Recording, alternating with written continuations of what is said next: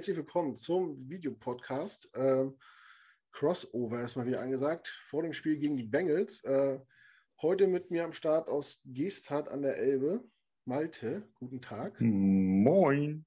Und vom German Jungle, äh, und ich begrüße ihn recht herzlich und freue mich, dass das geklappt hat. Hallo Erik, grüß dich. Moin, ich freue mich auch, dass es dann doch noch nach einigen Schwierigkeiten geklappt hat. Alles gut, alles gut. Im medialen Zeitalter, wo man sich immer schreiben kann, was einem durch den Kopf geht und so, was los ist. ja, das stimmt. ist man ja flexibel. Ja, cool, dass es geklappt hat. Ähm, genau. Das Spiel gegen die Bengals steht vor der Tür. Das äh, Spiel gegen die Patriots wird immer noch verdaut, zumindest von uns. Ähm, fällt immer noch schwer, darüber nachzudenken. Aber das ist nun mal so, wenn man ein schlechtes Team hat und gegen ein vermeintlich besseres Team spielt. Ähm, ja, Sonntag 18 Uhr, also eine Stunde früher, wegen Zeitverschiebung. Denkt daran, die Amerikaner stellen erst zwei Wochen später um, glaube ich. Donnerstag 18 Uhr, deutsche Zeit, 13 Uhr Ortszeit, MetLife Stadium, ähm, geht's gegen die Bengals. Wie immer geben wir unserem Gast die Möglichkeit, sich kurz vorzustellen. Erik, äh, du warst ja schon mal bei uns zu Gast, glaube ich, ne? Wir waren auch schon bei euch zu Gast, also ist äh, ein, ein Kommen und Gehen, wenn man so will. Äh, wir haben uns auch schon mal in Berlin kennengelernt vor zwei Jahren bei einem, war ziemlich genau zwei Jahre, was ist her, ne? Und ich glaube, Dezember war es. Ja, ich glaube, ich glaube, es sind genau zwei Jahre jetzt, ja. Ja, ich, es war Weihnachtsmarkt, weiß ich noch. Ich habe äh, auf jeden Fall äh, Glühwein getrunken, bevor wir das Spiel geguckt haben. Da erinnerst du dich noch dran, ja? Ja, natürlich. So eine, so eine Treffen vergesse ich ja nicht. ähm, ja, Erik, stell dich kurz vor. Wer seid ihr? Was macht ihr? Wo findet man euch? Seit wann gibt es euch? Und so weiter. Ja, grüßt euch. Ähm, ja, also wie gesagt, ich bin der Erik. Äh, ich bin äh, der Moderator vom German Jungle Podcast.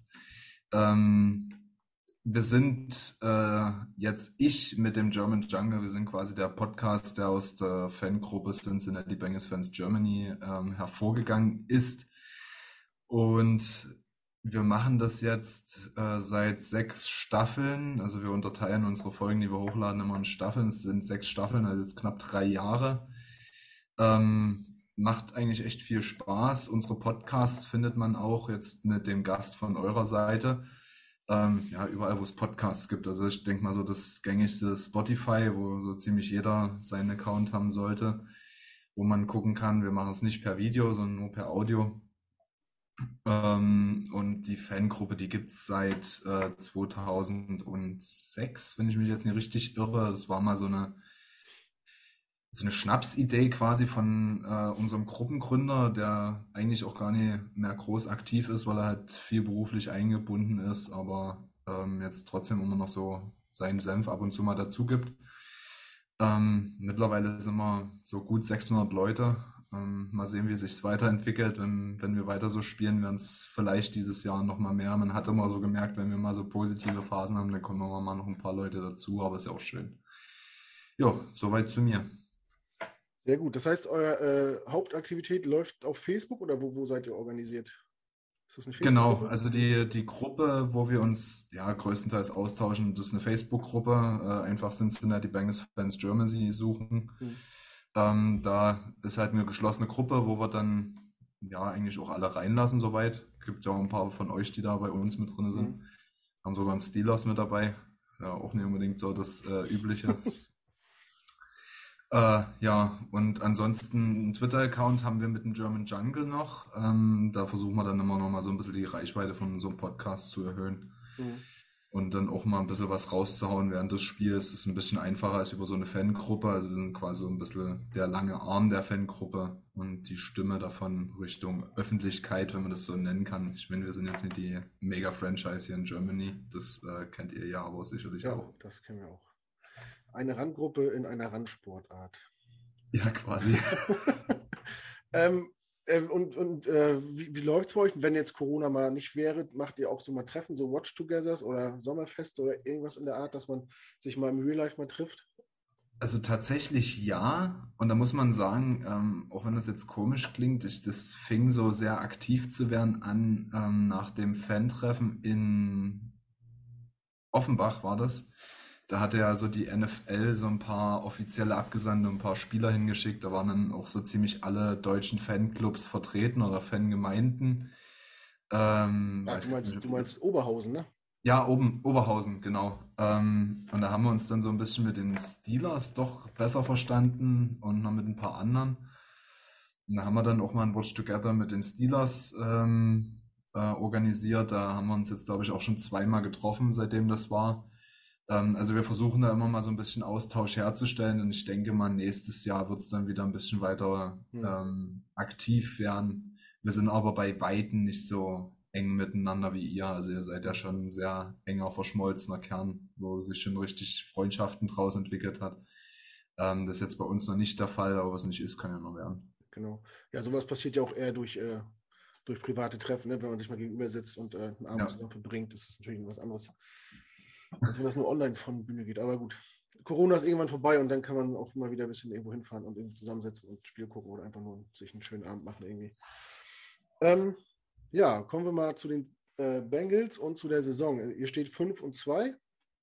Ähm, das äh, sieht ganz ordentlich aus, was ihr da so fabriziert. Also wenn man mit einem neutralen Auge drauf guckt, kann man sich das ganz gut angucken, finde ich. Ähm, mit, mit, mit welcher Einstellung seid ihr denn in die Saison gegangen? Wie, wie lief so eure Free Agency ab? Wie lief der Draft ab? Ähm, was habt ihr vor der Saison erwartet? Und wie, wie sieht es jetzt aus nach sieben Spielen? Seid ihr zufrieden oder ist da noch Luft nach oben? Oder wie schätzt ihr das ein? Also, ich glaube, die Frage ist ein bisschen schwierig zu beantworten, weil der Rekord ähm, weit über den Erwartungen ist. Also, das muss man halt ganz ehrlich sagen. Ich bin da eher der Realist, wenn man sich so unsere letzte Saison angeguckt hat. Nachdem Joe Burrow sich in Week 11 gegen die Redskins so schwer verletzt hat, äh, alle Bänder im Knie irgendwie in alle Richtungen gerissen hat, ähm, war man nicht ganz sicher, ob er überhaupt bis zum so Saisonstart wieder fit wird. Das hat sich dann relativ früh abgezeichnet. Dann ist man in der Free Agency nochmal aktiv geworden, hat nochmal einen Run-Stuffer geholt mit, ähm, jetzt komme ich schon wieder gar nicht auf den Namen, verdammt, äh, von den Browns. Boah, es ist spät. Ähm, dann hat man noch äh, Cheetah Wusier geholt, ähm, einen, einen, guten Cornerback von äh, den Dallas Cowboys. Ähm, dann hat man Carl Lawson an euch verloren, ähm, hat ihn aber für meine Begriffe auch sehr adäquat mit Trey Hendrickson ähm, ja, ersetzt, wo er dann die ganze Zeit die Diskussion im Raum stand, wurde er durch Michael Jordan und durch den Scheme und dadurch, dass Michael Jordan die ganze Aufmerksamkeit bei den ähm, Michael Jordan, sage ich gerade, Jordan Cameron ähm, bei den New Orleans Saints auf sich gezogen hat, dass er da mehr fabriziert hat, als er eigentlich kann. Das, äh, da hat er alle Lügen gestraft. Wir haben Mike Hilton, Nickelback von, von Steelers geholt. Also wir waren sehr rege in der Offseason. Ähm, was ich letztes Jahr, also in der letzten Offseason schon so abgedeutet hat, dass wir eigentlich vollkommen mit unseren Gewohnheiten brechen, weil wir ja schon eine sehr konservative Franchise sind mit äh, Mike Brown als Owner und da auch gar nicht so viel Geld investieren, aber das hat sich letztes Jahr mit DJ Reader schon vollkommen erledigt, also in der, der vorherigen Offseason. Und dieses Jahr haben wir nochmal ein paar Schwachstellen angegangen. Der Draft war für meine Begriffe sehr gut bis hierher. Ich finde aber, ein Draft kann man immer so nach fünf Jahren äh, bewerten, die die Spieler da sind. Und dementsprechend ist man natürlich dann als Burrow wirklich die Meldungen gegeben hat, ja, er ist Week One Starter und er steht da wieder auf dem Feld, ist man so in die Saison gegangen mit der Hoffnung, ja, lasst uns ein paar Wins mehr holen als letztes Jahr. Wir haben einen relativ starken Spielplan. Ähm, dementsprechend hat man so gedacht, wenn man 8-9 am Ende steht oder vielleicht 9-8, gerade so mit einer positiven Bilanz, dann ist alles super. Ähm, aber das, was jetzt gerade passiert, äh, insbesondere letzte Woche passiert ist, dass wir die Ravens, also wirklich, wir haben die Ravens auf beiden Seiten des Balles dominiert und unsere Offense funktioniert, unsere Defense ist unfassbar stark. Ähm, das äh, hätte im Vornherein nicht mal der, der kühnste Träumer erwartet. Ähm, ich würde aber jetzt davon auch Abstand nehmen, dass man uns jetzt zum Super Bowl-Contender irgendwie ernennt. Dafür sind wir trotzdem noch einfach eine Franchise im Umbruch. Es hat jetzt einiges gut funktioniert, aber es kann halt auch schnell wieder nach hinten losgehen. Wenn du zwei, drei Spiele am Stück verlierst, dann ist dein Kopf nie ganz klar. Und dann kann es wieder in die andere Richtung gehen. Aber Stand jetzt, Status quo, unfassbar zufrieden. Saison ist super gelaufen bis hierher. Und jetzt gucken, was man bis zum Saisonende noch holen kann. Ja, aber äh, so nach dem Saisonverlauf, die Frage kommt jetzt vielleicht ein bisschen früh, aber ähm, Ihr habt die Vikings geschlagen, die Steelers, die Ravens, deutlichst geschlagen, auch nur knapp gegen die Packers verloren. Wer, kann man jetzt schon sagen, äh, alles andere als eine äh, Playoff-Teilnahme ist, wäre jetzt eine Enttäuschung oder geht ihr noch nicht so weit? Also ich würde auf gar keinen Fall so weit gehen. Mich würde das nicht enttäuschen, wenn wir jetzt nicht in die Playoffs kommen würden. Ähm, einfach weil ich weiß, wo wir herkommen. Wir kommen aus einer ganz schwierigen Zeit ähm, mit dem Ende der, der ähm, Marvin Lewis-Ära, ähm, dann mit äh, Zach Taylor, mit einem ganz jungen Handcoach, der den kompletten Umbruch nicht nur des Teams, sondern der gesamten Franchise mit angestoßen hat. Also im, im, im, im Hintergrund bei uns im Team verändert sich unglaublich viel. Katie Blackburn übernimmt so langsam das aktive Geschäft. Wir werden auf einmal zu einer vollkommen modernen Franchise, die eine App hat, wo äh, Videos eingespielt werden, wo wir eine Facebook-Präsenz haben, wo Videos extra für die sozialen Medien äh, präsentiert werden. Das hätte es unter Mike Brown niemals gegeben. Da hätte man gar nicht drüber nachdenken brauchen. Mhm. Ähm, und wir sind jetzt gerade immer noch im Umbruch. Und wenn wir jetzt noch acht Spiele verlieren, äh, ja, du, äh, wir haben gezeigt, dass wir es können ähm, und gibt dem Team noch ein bisschen Zeit. Sieh zu, dass Joe Burrow äh, gesund wird, äh, gesund bleibt und nach dem nächsten Draft nächstes Jahr wäre ich dann so weit, dass wir dass ich sage, nächstes Jahr ist auf jeden Fall die Playoff-Teilnahme mein Ziel. Hm.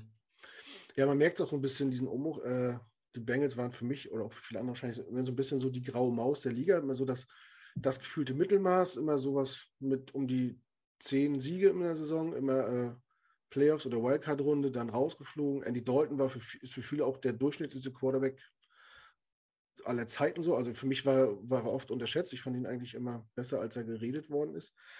Ähm, ja, mal gucken, was jetzt so abgeht. Auf jeden Fall ist, ein, ist ja ein Aufbruch zu merken, ne? seit Joe Burrow da ist und äh, auch von Beginn an überzeugt hat und sehr souverän aussah. Ähm, ich streue gleich mal eine Frage ein von Mac. Äh, ich, schöne Grüße gehen erstmal raus. Wir waren zusammen in London, wir haben äh, viel Spaß gehabt. Servus. äh, wir haben uns kennengelernt. Äh, er fragt nämlich, äh, und ich frage erstmal Malte, wie, wie er es gesagt hat. Ich weiß noch, äh, vor dem Draft waren die Bengals in aller Munde, weil sich die Leute gestritten haben, ob man einen O-Liner braucht oder eine Waffe für Joe Burrow. Und ich war damals der Meinung, O-Line wäre sinnvoller. Malte, hast du das noch so in Erinnerung, wie, wie du das damals bewertet hast. Also ich weiß, dass die, dass die Bengals vor dem Draft äh, immer sehr präsent waren in den Diskussionen. Äh, das stimmt. Äh, jetzt, wo du mich daran erinnerst, dann da kommt es wieder zurück. Und ich, äh, ich hatte auch ähm, O-Liner auf dem Zettel für die Bengals. Und das lag natürlich, wie bei jedem die, an der Verletzung von Joe Burrow, dass jeder auch von außerhalb sofort gesagt hat, Alter Leute, da müsst ihr am besten vier O-Liner picken und hoffen, dass einer oder zwei davon irgendwie funktionieren.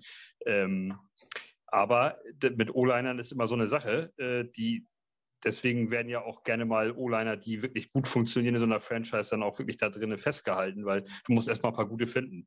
Ähm, und wir haben uns ein Monster gezogen mit Mickey Beckton, der aber nur selten auf dem Platz steht. Ähm, also das ist nicht unbedingt richtig. Und wenn du heute guckst, was sie stattdessen genommen haben und was der da so ableistet, war das ja auf keinen Fall falsch. Also man kann ja aus der heutigen Sicht nicht sagen, ähm, da haben die ja irgendwie einen Fehler gemacht. Da haben sie im Gegenteil, sie haben sehr viel richtig gemacht. Ähm, aber äh, also mit äh, John Mark Chase. Aber äh, trotzdem, äh, ich, ich habe tatsächlich, wir, wir müssen mal so ehrlich sein, man guckt ja immer nur, also ich, mir geht das so, ich gucke ja immer nur das Jets-Spiel so wirklich richtig und alles andere kriege ich immer so in Highlights oder mal was in 40 oder so. Ähm, vielleicht kann Erik ja mal sagen, ist Joe Bow denn noch auf der Flucht oder ist die O-Line stabilisiert?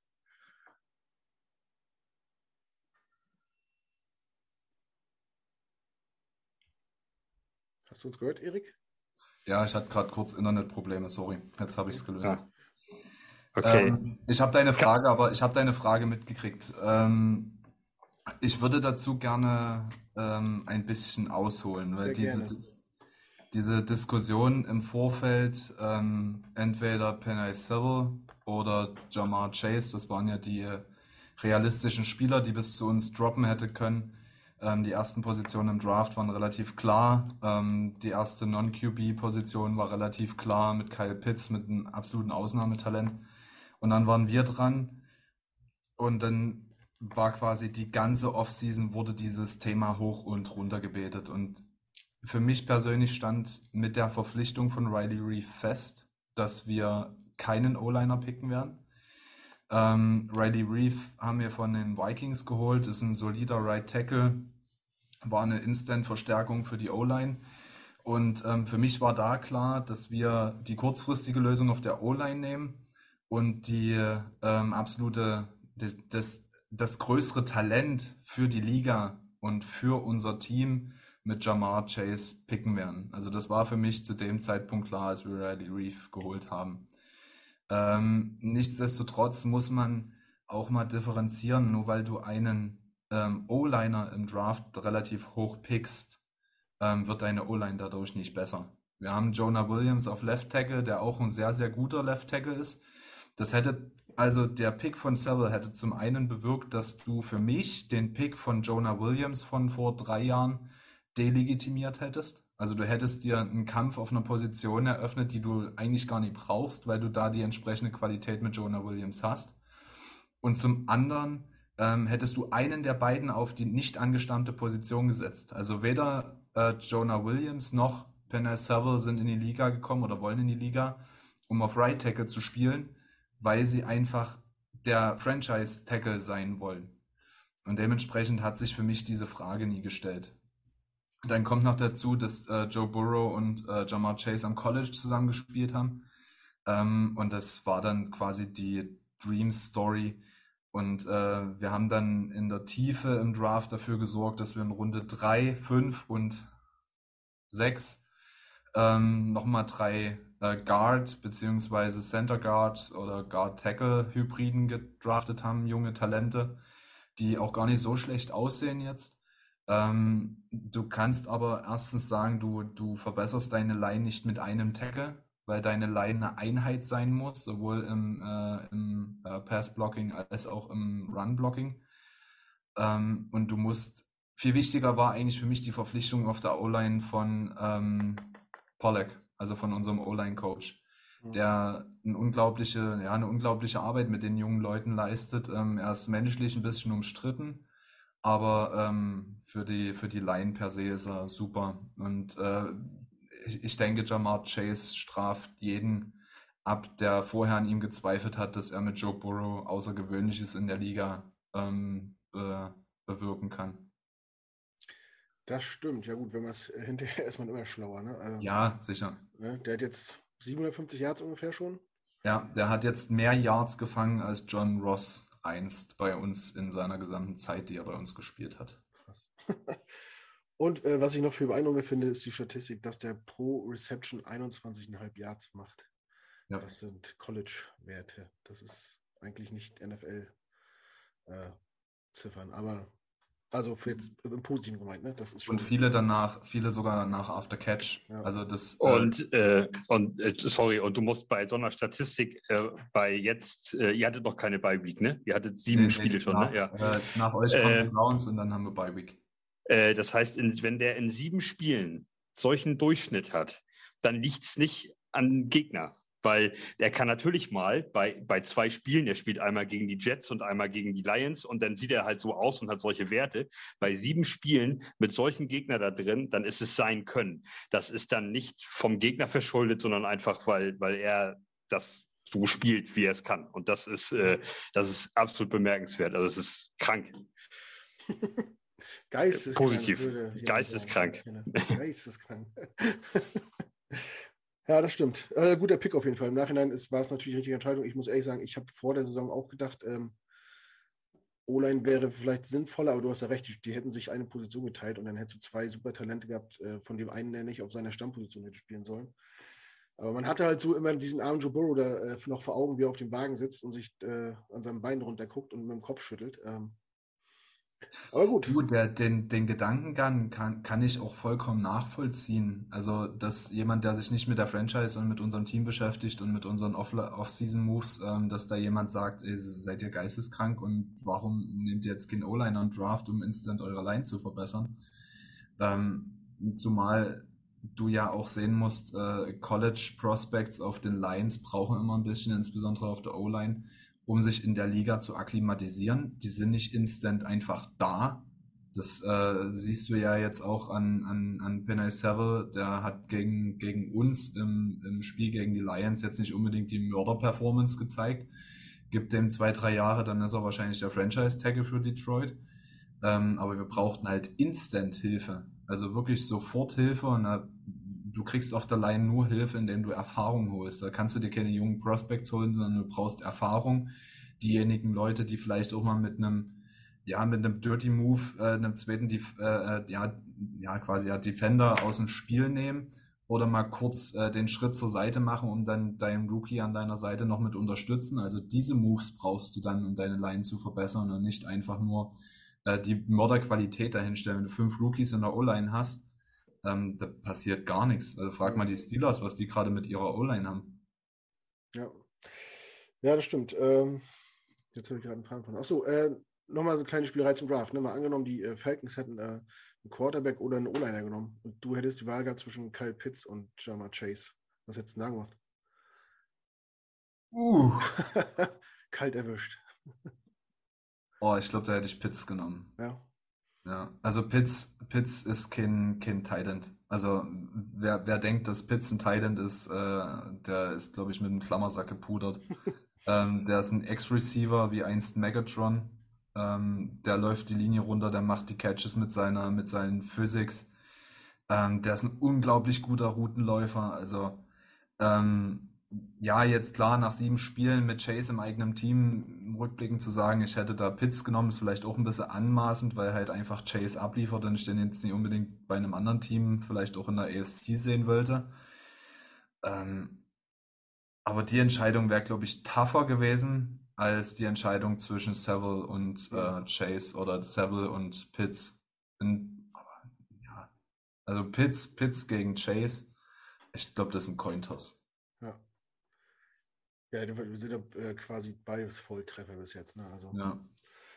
ähm, gut, schreiten wir mal voran und kommen zu den Stärken und Schwächen. Und ich frage Malte, auch wenn er nur wenig außerhalb der Jets guckt, äh, wie, wie, würdest du die Stärken und Schwächen der, der Bengals einschätzen?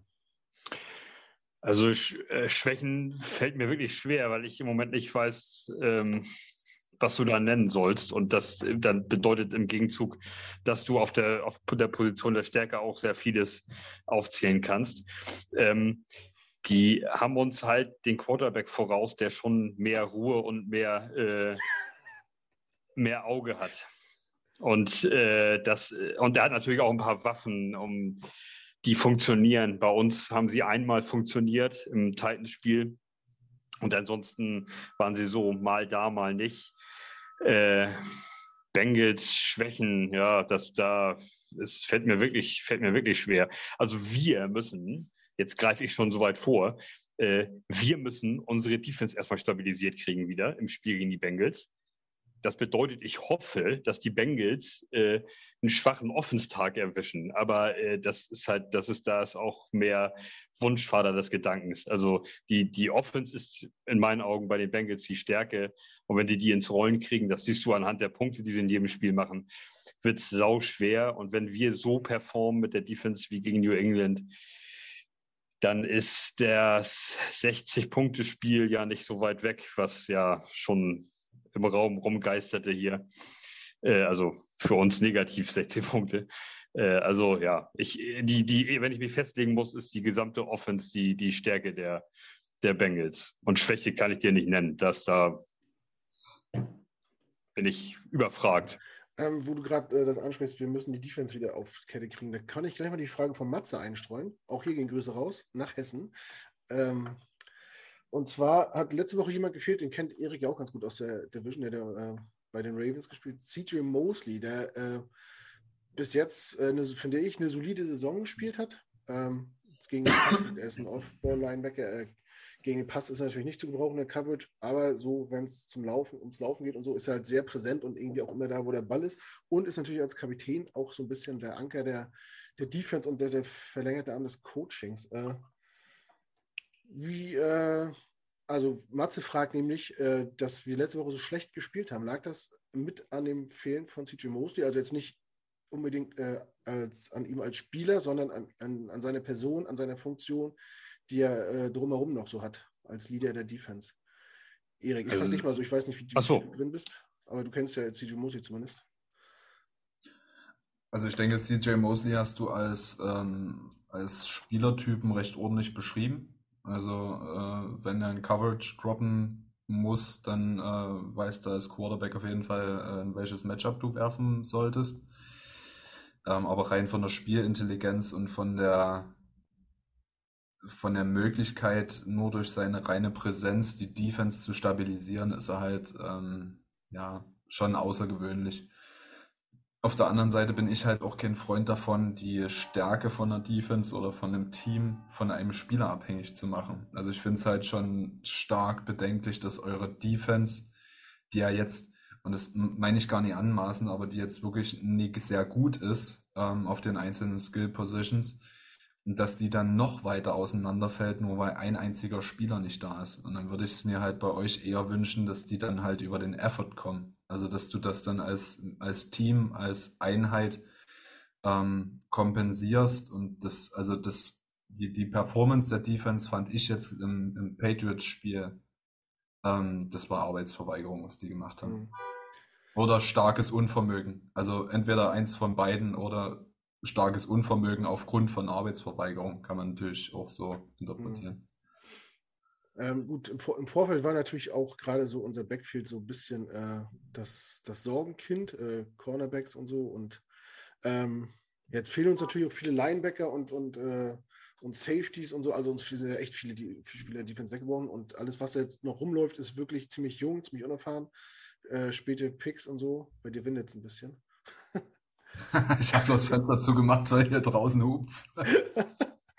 ähm, ja, und ich gerade, ich denke gerade so in, in, der Funktion als, als Leader und so war, ist halt Mosley wichtig. Malte, wie siehst du das? Denkst du, also Mosley trainiert gerade limitiert. Äh, ich gehe davon aus, dass er am Wochenende wieder spielen wird. Denkst du, es wird sichtbar eine Also, geben? Er, er, das glaube ich nicht. Also wenn das, wenn, wenn wir wieder deutlich besser aussehen, dann ist es eine Teamleistung. Das ist dann, das liegt nicht an CJ Mosley. Er ist mit Sicherheit ein, ähm, ein, guter Typ und ist da angesehen und so ähm, und, und bringt da auch Erfahrung mit rein und äh, das ist alles richtig und äh, der stabilisiert bestimmt auch den einen oder anderen jungen Spieler um sich rum in so einem Huddle, wenn er nochmal irgendwie ein, ein Wort an den richtet, wenn die Offense noch nicht, sich noch nicht aufgestellt hat etc. etc. Das mag alles angehen und das äh, will ich ihm gar nicht, das glaube ich sogar, also dass das so ist. Ähm, aber es ist ja, äh, wie Erik das ja schon richtig sagte, das war ja ein kompletter Totalausfall. Warum auch immer, das werden wir nicht lösen können. Ähm, aber das betrifft ja das ganze Team. Ich habe äh, hab eine geisteskranke, möchte ich sagen, eine geisteskranke Statistik wurde mir zugeschickt von, von, von einem Freund, Rolf, schöne Grüße, schöne Grüße an dich. Ähm, der hat mir was, äh, der hat mir was geschickt, das musste ich mir ungefähr 17 Mal angucken. Ich konnte das gar nicht glauben. Äh, seitdem es die NFL gibt, ähm, seit wird aufgezeichnet und noch nie in der, in der kompletten Geschichte, seit den Anfang der 60er Jahre, hat ein Team in der Offense in 15 Spielzügen weniger als vier Yards gemacht. Jetzt kannst du mal raten, wer den Rekord eingestellt hat letztes Wochenende. Wir haben in den ersten 15 Offense-Spielzügen dreieinhalb Yards gemacht. Das gab es noch nie in keinem Spiel, in keinem Playoff-Spiel, in keinem Super Bowl, nirgendwo drin ja, seit Beginn der Aufzeichnung. Das ist ja geisteskrank. Das ist ja, das hat ja, das hat ja vorne und hinten nicht gepasst. Also da kannst du die, ob du die Defense jetzt mit ins Boot nimmst oder die Offense, ist völlig egal. Und das äh, äh, will damit nur sagen, das kann nicht an einem Spieler gelegen haben, der uns einmal gefehlt hat, äh, jetzt in einem Spiel. Ähm, zumal in der Passverteidigung er ja absolut grottenschlechte PFF-Werte hat. Ähm, das heißt, er ist ja eigentlich gar nicht präsent in der, äh, in der Coverage und kann ja für uns eigentlich praktisch nur den Lauf stoppen. Äh, und, dir, und, äh, und hier Big Mac oder wie sie ihn nennen, hat uns ja die Bälle um die Ohren gefeuert. Also der hätte uns auch nicht weitergeholfen. Der hat ja in den Spielen vorher in der Coverage sah nicht gut aus. Also äh, nicht gut ist schon freundlich ausgedrückt. Und das, das heißt, der hätte ja nicht, der hätte das Passspiel äh, der, der Patriots ja nicht verhindert oder irgendwie unsere Defense dann im Pass, in der Passverteidigung besser aussehen lassen. Ja, und wenn wir jetzt den einen oder anderen Lauf besser gestoppt hätten mit ihm, hätte es am Ergebnis was geändert. Ich glaube es nicht. Also, das ist super, wenn er wieder da ist für die Verteidigung des Runs. Mhm. Ähm, aber ich glaube nicht, dass er den Unterschied jetzt ausgemacht hat, dass er jetzt fehlte, dass wir jetzt so verloren haben. Ähm, und genauso äh, denke ich, dass wir gut aussehen können gegen die Bengals äh, mit ihm und wir könnten auch wahrscheinlich ganz gut aussehen gegen die Bengals ohne ihn und auch andersrum. Wir können auch gegen die Bengals mit ihm scheiße aussehen. Das müssen wir eben abwarten, was sie uns da zeigen jetzt am Sonntag. Ja, ich meinte halt mehr so äh, den Impact von ihm als auf seiner Position. Also nicht, nicht jetzt als Linebacker, sondern er ist ja auch Playcaller und äh, sieht vielleicht auch Spielzüge im Ansatz schon und kann dann nochmal Änderungen reinschreien oder so, was vielleicht unerfahrene Jungspieler nicht sehen. Und aber gut, wir müssen jetzt möglich reden. Ja. Möglich, ja. ja. Werden wir sehen. Ähm, ja, Erik, ich weiß nicht, inwieweit du die Jets verfolgt hast, die Saison schon. Ähm, wo siehst du denn bei den Jets die, die größten Schwächen und wo, ich will gar nicht von Stärken reden, wo, wo würdest du denn sagen, ja, das ist ja nicht, gar nicht mal so schlecht? Also, wenn Zach Wilson äh, noch gesund wäre, würde ich sagen, Zach Wilson ist eure größte Stärke. Ähm, ansonsten, eure Corner sehen nicht gut aus. Ähm, Maillet hatte ein gutes Jahr und äh, also vor einigen Jahren mal und äh, sieht seitdem auch nicht mehr gut aus.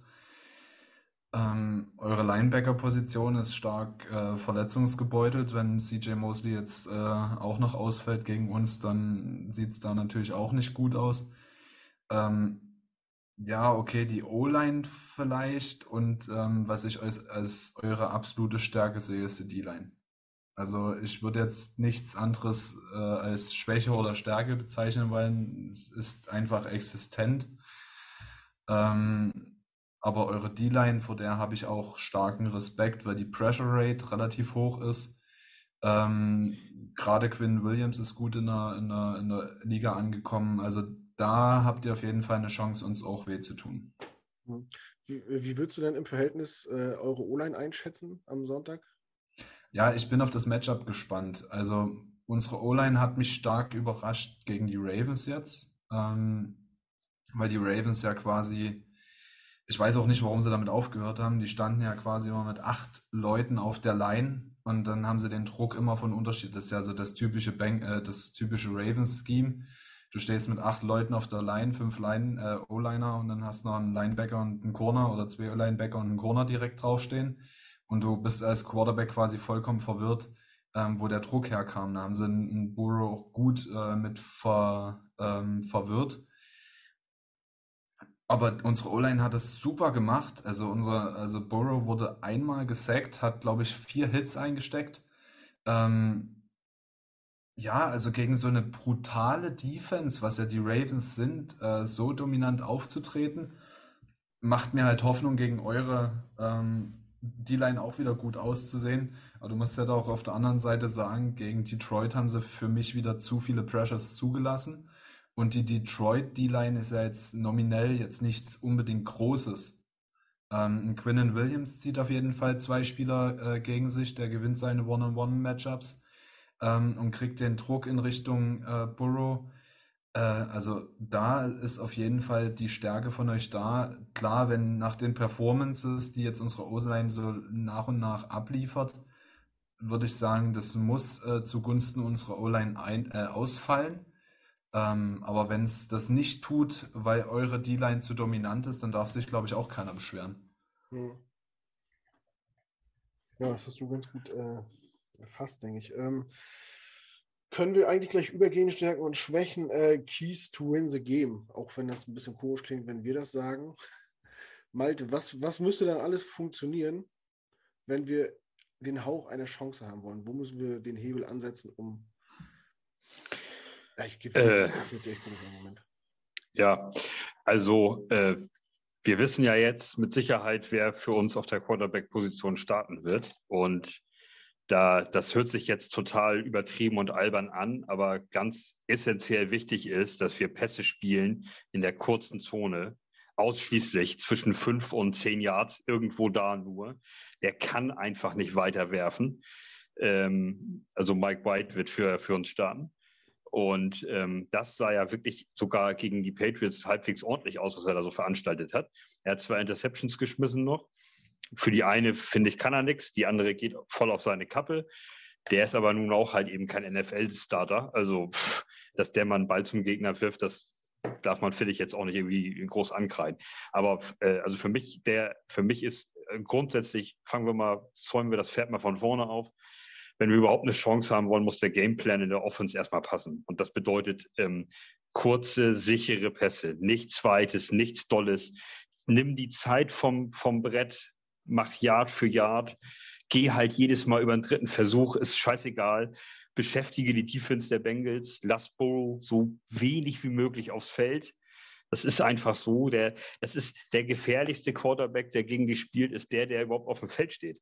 Das, weil dein eigener steht dann draußen. Das ist, das sind essentiell, das sind Basics. Und das, wenn wir beschäftigen uns einfach zu wenig mit den Basics, versuchen irgendeinen tricky Trucky und hier und Zach Wilson wirft den Ball 40 Mal in der Saison über 50 Yards und davon kommen dann zwei an. So, das ist scheiße. Mach doch, fang doch erstmal vorne an mit Basics, mach dir einen vernünftigen Gameplan das ist für mich essentiell, wenn, wenn das nicht von Anfang an vernünftig aufgezäunt ist, dass sie sich angucken, wer startet denn für uns, auf welcher Position und was können wir mit den Leuten machen. Eben Mike White, kurze, sichere Pässe, nichts Wildes. Und dann, dann ist es eben so, dann ist es eben ein Spiel, wo du immer nur mit in fünf Yards Schritten übers Feld marschierst. Dann ist es langweilig, dann ist es eben so. Aber so hast du eine Möglichkeit, da überhaupt ranzukommen. Wenn du versuchst, im Fußball könnte man das jetzt klassisch sagen, wenn du versuchst mitzuspielen, das Gleiche zu machen, was die Bengals machen, kriegen wir den Arsch versohlt. Mhm. Das darfst du halt eben nicht. Du musst dein eigenes Ding machen mit dem, was du für Möglichkeiten hast. Das ist für uns entscheidend, um das Spiel irgendwie siegreich zu bestreiten. Hm. Also ich versuche, ich versuche ja auch immer mal, mich so ein bisschen reinzudenken, wie kannst du so einen Gameplan gestalten, auch vielleicht von eurer Seite, um daraus abzuleiten, wie wir halt auftreten müssen.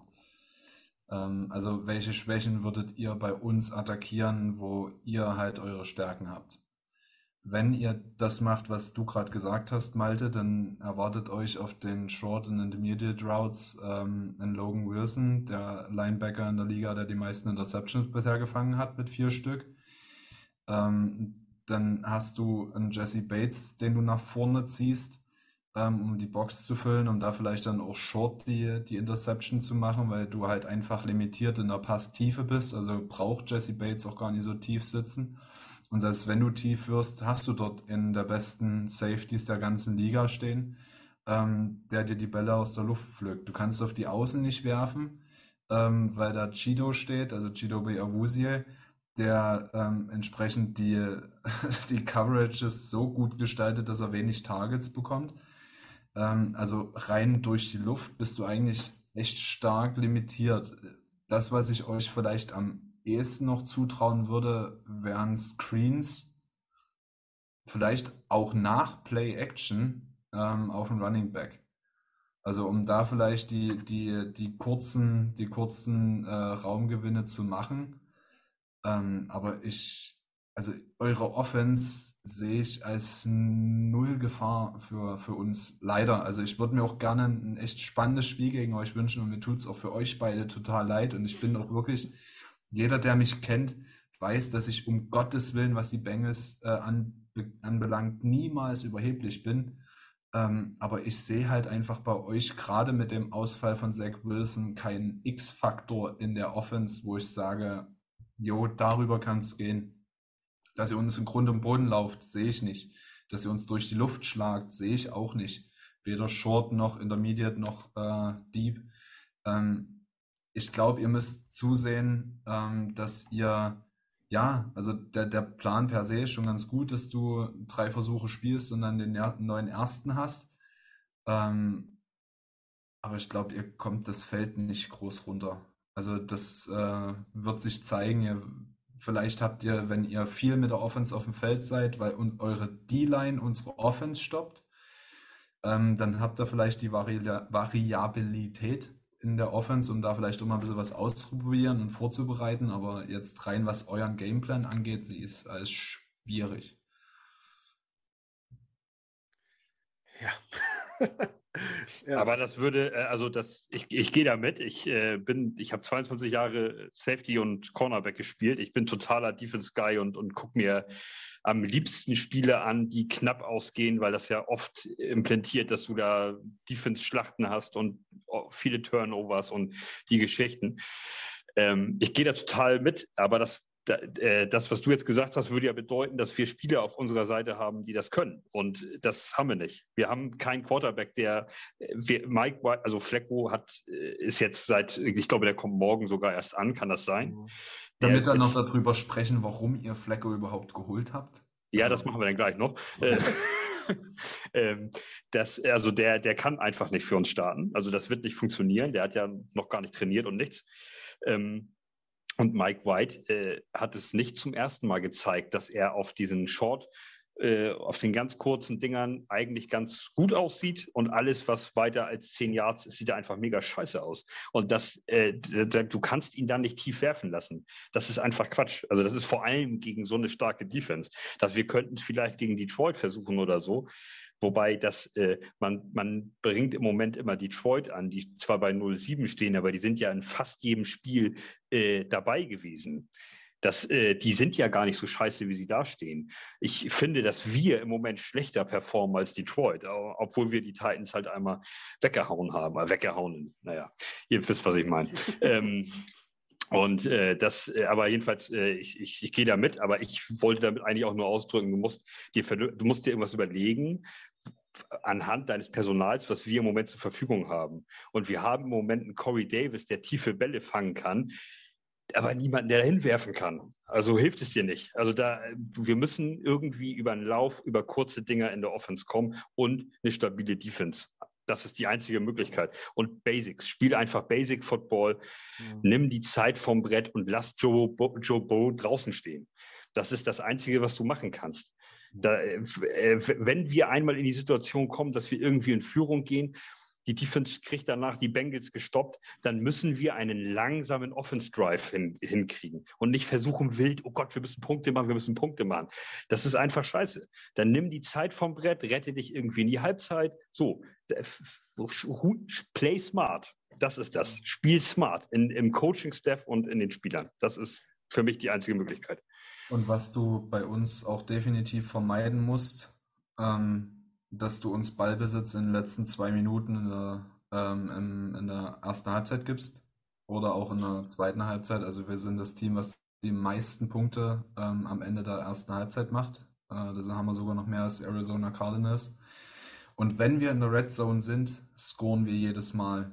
Also wir haben jetzt bis jetzt einmal nicht gescored. Das war jetzt gegen äh, Baltimore nach so einer wahnsinns bekloppten Interception von, von Burrow. Daran merkt man, dass er halt immer noch äh, ja, quasi in seinem zweiten Jahr ist. Ähm, aber das musst du halt auch vermeiden. Das bedeutet, du musst uns halt auch im Field Position Battle sehr, sehr weit hinten halten.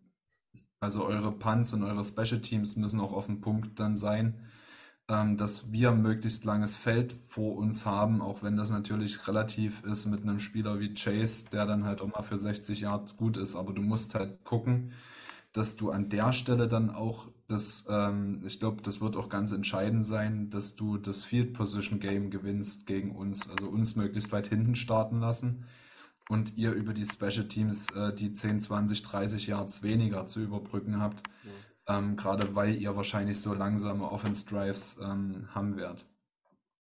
Ja, das stimmt. Das, äh, sorry, äh, sorry, ich wollte noch eins einwerfen. Das äh, ist auch, was mir wirklich äh, Mut macht. In Anführungszeichen, Joe Burrow hat acht Interceptions geschmissen bis jetzt.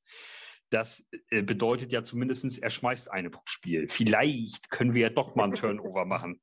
Das wäre ja schon mal ganz geil, dass du mal einmal vielleicht wer weiß, äh, fängst du den Ball an der Bengals 30 ab, trägst ihn nochmal 15 in die Richtung. So, das, das, wenn, du so, wenn du so in so ein Spiel startest, dann kann das ja auch so ein bisschen eine Dynamik bekommen. Ja? Aber das ist, wo, woran sollen wir uns sonst festhalten? Das sind diese Kleinigkeiten, an denen wir uns im Moment klammern müssen. Was sollen wir sonst auch anderes machen? Das, das Ding ist aber, dass wir off, also durch diese Interceptions oder durch diese Turnover, äh, neun Punkte zugelassen haben. Also in der Regel ist es so, und das war bei den acht Interceptions viermal der Fall, dass unsere Defense in dem Drive darauf der gegnerischen Offense den Ball durch einen Turnover wiedergeholt hat. Und dazu kommen noch zwei Stops mit Three and Out. Also genau in dem Drive, wo Burrow den Fehler macht, genau da lässt Inarumo blitzen, was geht und den Druck auf die Offense äh, kommen, was auch immer geht. Also da ist auch wahrscheinlich Inarumo, also unser Defense Coordinator, in einer komfortablen Situation, euch dann halt in Grund und Boden zu blitzen und Mike White wird wahrscheinlich dann auch nicht wissen, wo, wo ihm der Kopf steht. Ja, das wird so sein. Aber du hast es angesprochen, Special Teams wird, glaube ich, ein großer Faktor werden, gerade wenn man so viele äh, Probleme hat, wie wir den Ball zu bewegen, äh, ist jeder Yard, den man im Special Team zurücklegt, Gold wert. Ähm, ja, da muss man natürlich ein Augenmerk drauf legen und gucken. Aber das geht eigentlich dieses Jahr bei uns ganz gut klar bis jetzt. Ähm, Sonst bin ich auch bei Malte. Wir sind im Slot ganz gut aufgestellt mit äh, Moore und Crowder. Wir haben mit Carter einen guten Running Back, der auch gut, äh, gut die Bälle fangen kann. Äh, ich sehe es auch so, Mike White kann äh, nicht gut weit werfen, aber was mir auch gefallen ist, er geht halt äh, konstant durch seine Reads durch. Das ist eine Sache, die mir bei Zach Wilson äh, die letzten Wochen oft gefehlt hat. Also wenn er ein bisschen Zeit hat und so seine ein, zwei, drei Reads durchgehen kann und äh, wie Malte sagt, für, für einen kurzen, sicheren Pass, anders wird es, glaube ich, nicht gehen. Und wir müssen natürlich gucken, dass wir das Laufspiel ein bisschen in Schwung kriegen, dass wir äh, über Fant und Vertag über links ein bisschen ein paar Yards machen können was ja auch Zeit von der Uhr nimmt, weil ich denke, auch wenn die Defense so oft auf dem Platz steht wie gegen die Patriots, äh, dann verlierst du irgendwann ja auch deine Kondition und kannst nicht mehr und Konzentration und dann könnte es noch ein Debakel geben, was hoffentlich nicht eintritt, aber es ist ja alles im Rahmen des Möglichen. Ähm, ja, sprechen wir mal kurz über Verletzungen. Habt ihr, wie sieht es bei euch aus, Erik? Habt ihr langfristige Verletzung oder wer fällt jetzt, fallen wichtige Spieler fürs Spiel aus? Ich klopfe mal kurz auf Holz. Ähm, also in unser Injury Report, ich habe vorhin extra nochmal geguckt, mhm. äh, beinhaltet gerade vier Spieler. Chris Evans, ähm, unser Halfback, der ganz gut ins Spiel gekommen ist, der ist gerade mit einer äh, Knieverletzung raus. Äh, nee, mit Hamstring, also ja, Hamstring war es. Und äh, Trey Hopkins hat gerade Knie. Ähm, braucht jetzt aber nicht unbedingt was bedeuten. Also der wird wahrscheinlich am Sonntag gegen euch wieder unser, unser Snapper sein. Ähm, Trey Hendrickson hatte ein paar Issues mit der Schulter, aber das ist jetzt nichts Bildes und Jackson Carmen ist wieder im Training. Ähm, also ich denke, dass wir bis auf Mike Evans ähm, am Sonntag aus allen Rohren feuern können. Mhm. Also ihr hattet auch vor der Saison irgendwie im Camp irgendwie keine keine Season-Ending-Verletzung oder so, dass man. Äh, oh Gott, warte mal, jetzt muss ich kurz überlegen. Doch, na klar, Trey Waynes. Also ähm, der Spieler, der für uns wahrscheinlich kein Spiel mehr machen will. Ich weiß nicht, ob er keinen Bock hat oder so. Das klingt jetzt total wertend, aber ich bin langsam ein bisschen pisst bei dem Thema. Ähm, Cornerback, den wir vor drei Jahren, der, also vorletzte Saison ähm, in der Offseason von den Vikings geholt haben, den wir bezahlt haben mit 42 Millionen. Ähm, hat bisher fünf, vier Spiele für uns gemacht, ähm, ein Spiel davon gestartet und ist jetzt schon wieder mit einer Verletzung raus. Also äh, ja, also Trey Waynes, äh, aber ich habe mich mittlerweile daran gewöhnt, dass äh, statt Trey Waynes Eli Apple auf dem Feld steht. Schön, schönen Gruß von Truman Johnson an dieser Stelle einmal. ja, den gab es auch. Der hat auch so die in der Dimension abkassiert und dann einfach so, er, er mag irgendwie nicht mehr. Das passiert in dem Sport mit Garantie. Ja, du kannst ihm ja auch keine Bösartigkeit unterstellen. Meine Fresse, also wenn er sich verletzt, dann verletzt er sich. Aber es gibt halt Glasknochen in diesem Spiel, es gibt halt keine Glasknochen. Guck dir Carson Wentz an, keine Ahnung, wie oft der gesund auf dem Feld stand, wie oft der irgendwelche Issues hatte. Weil er halt einfach aus Pappe besteht. Ähm, ja.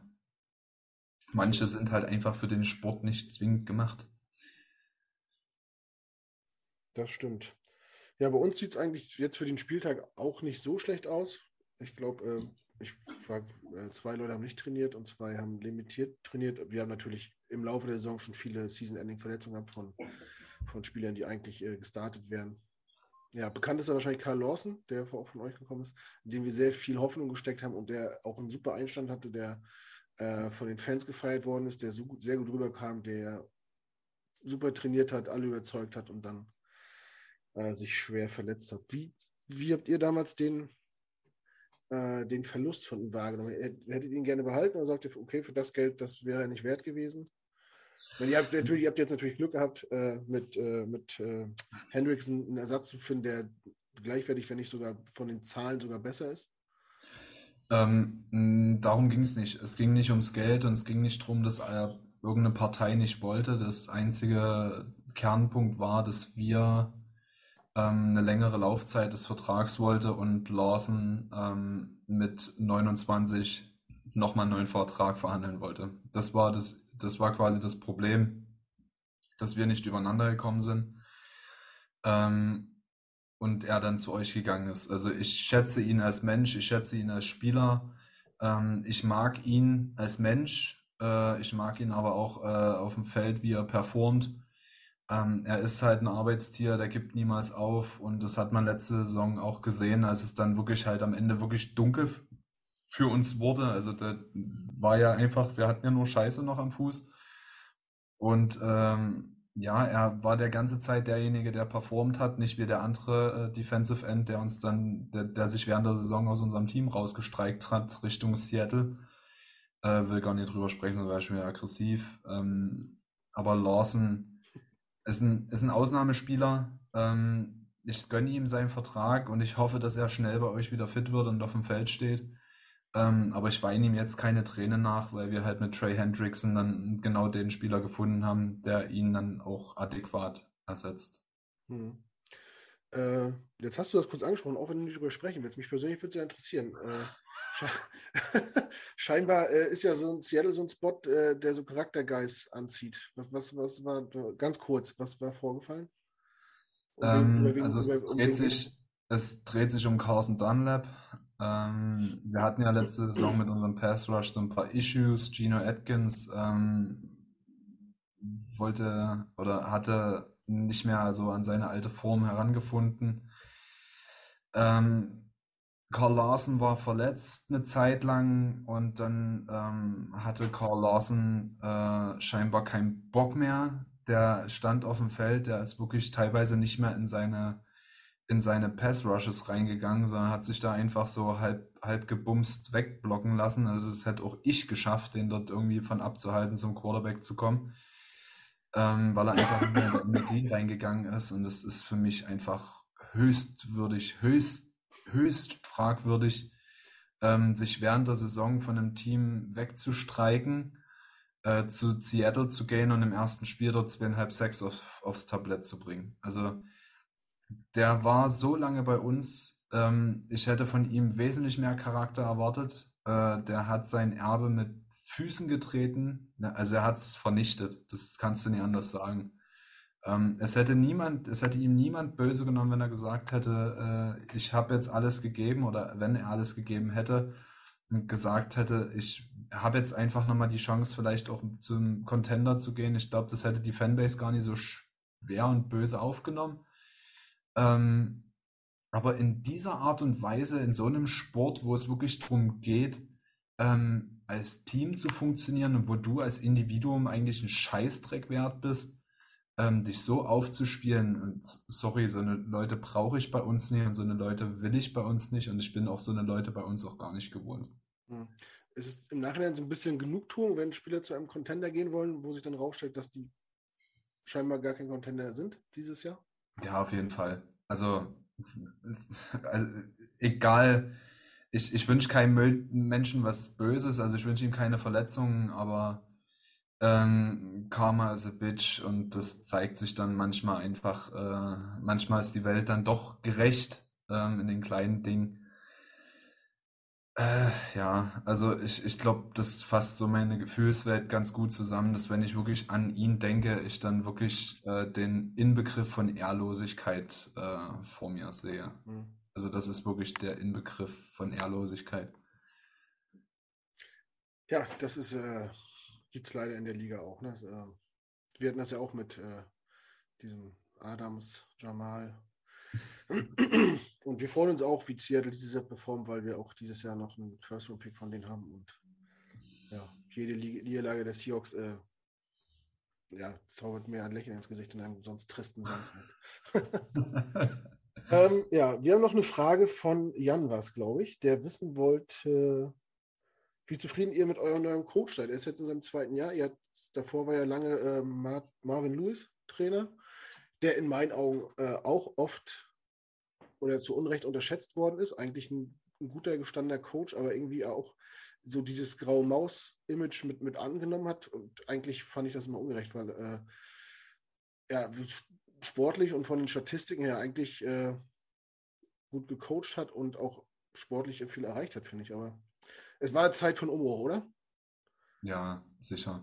Also ähm, er fragt ja auch, wie, wie wir den Abgang von, von Louis äh, erlebt genau. haben. Mhm. Und ähm, ich glaube, das war ein beidseitigen Einvernehmen, dass es äh, zu dem Zeitpunkt beide Seiten gesagt haben, wir brauchen jetzt was Neues, wir brauchen jetzt auch mal einen anderen Impuls in das Team. Wir waren das Team nach den Steelers, was den Coach mit der längsten Amtszeit hatte und das war auch immer total für mich total sympathisch und das habe ich gemocht und aber irgendwann kommst du an den Punkt, wo du sagst, du musst dich halt als Team auch mal weiterentwickeln als Franchise. Also du musst dann halt auch mal gucken, dass es auch für deine Spieler funktioniert, dass du nicht nur immer mal wieder die Chance hast, in, in, in die Playoffs zu kommen, vielleicht auch einfach mal ein Playoff-Spiel zu gewinnen, was wir halt immer noch nicht haben, aber okay. Ähm, also das, das war halt einfach an der Zeit und ich glaube, das hat Louis auch so aufgenommen. Ähm, und wirklich mit der Verpflichtung von Zach Taylor hat man gemerkt, dass ein neuer Spirit in die ganze Franchise kommt. Also nicht nur ins Team, sondern die ganze Franchise.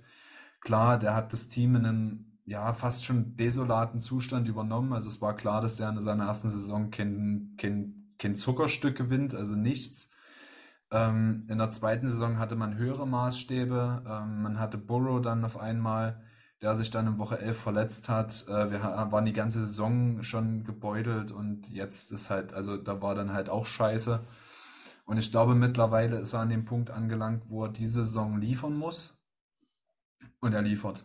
Also was anderes kannst du gerade nicht sagen. Ähm, es gibt eine, ich würde es jetzt mal nicht großer, aber eine, ein Aufraunen ähm, in der Fanbase, dass halt gesagt wird, er limitiert unsere Offense. Also mit seinen Play Calls, mit der, mit der, mit der Möglichkeit, wie er Plays callt, dass er äh, unsere Offense limitiert. Er arbeitet halt viel mit Analytics, auch während des Spiels, um dann in bestimmten Situationen ähm, unser, unsere Plays dann entsprechend zu callen.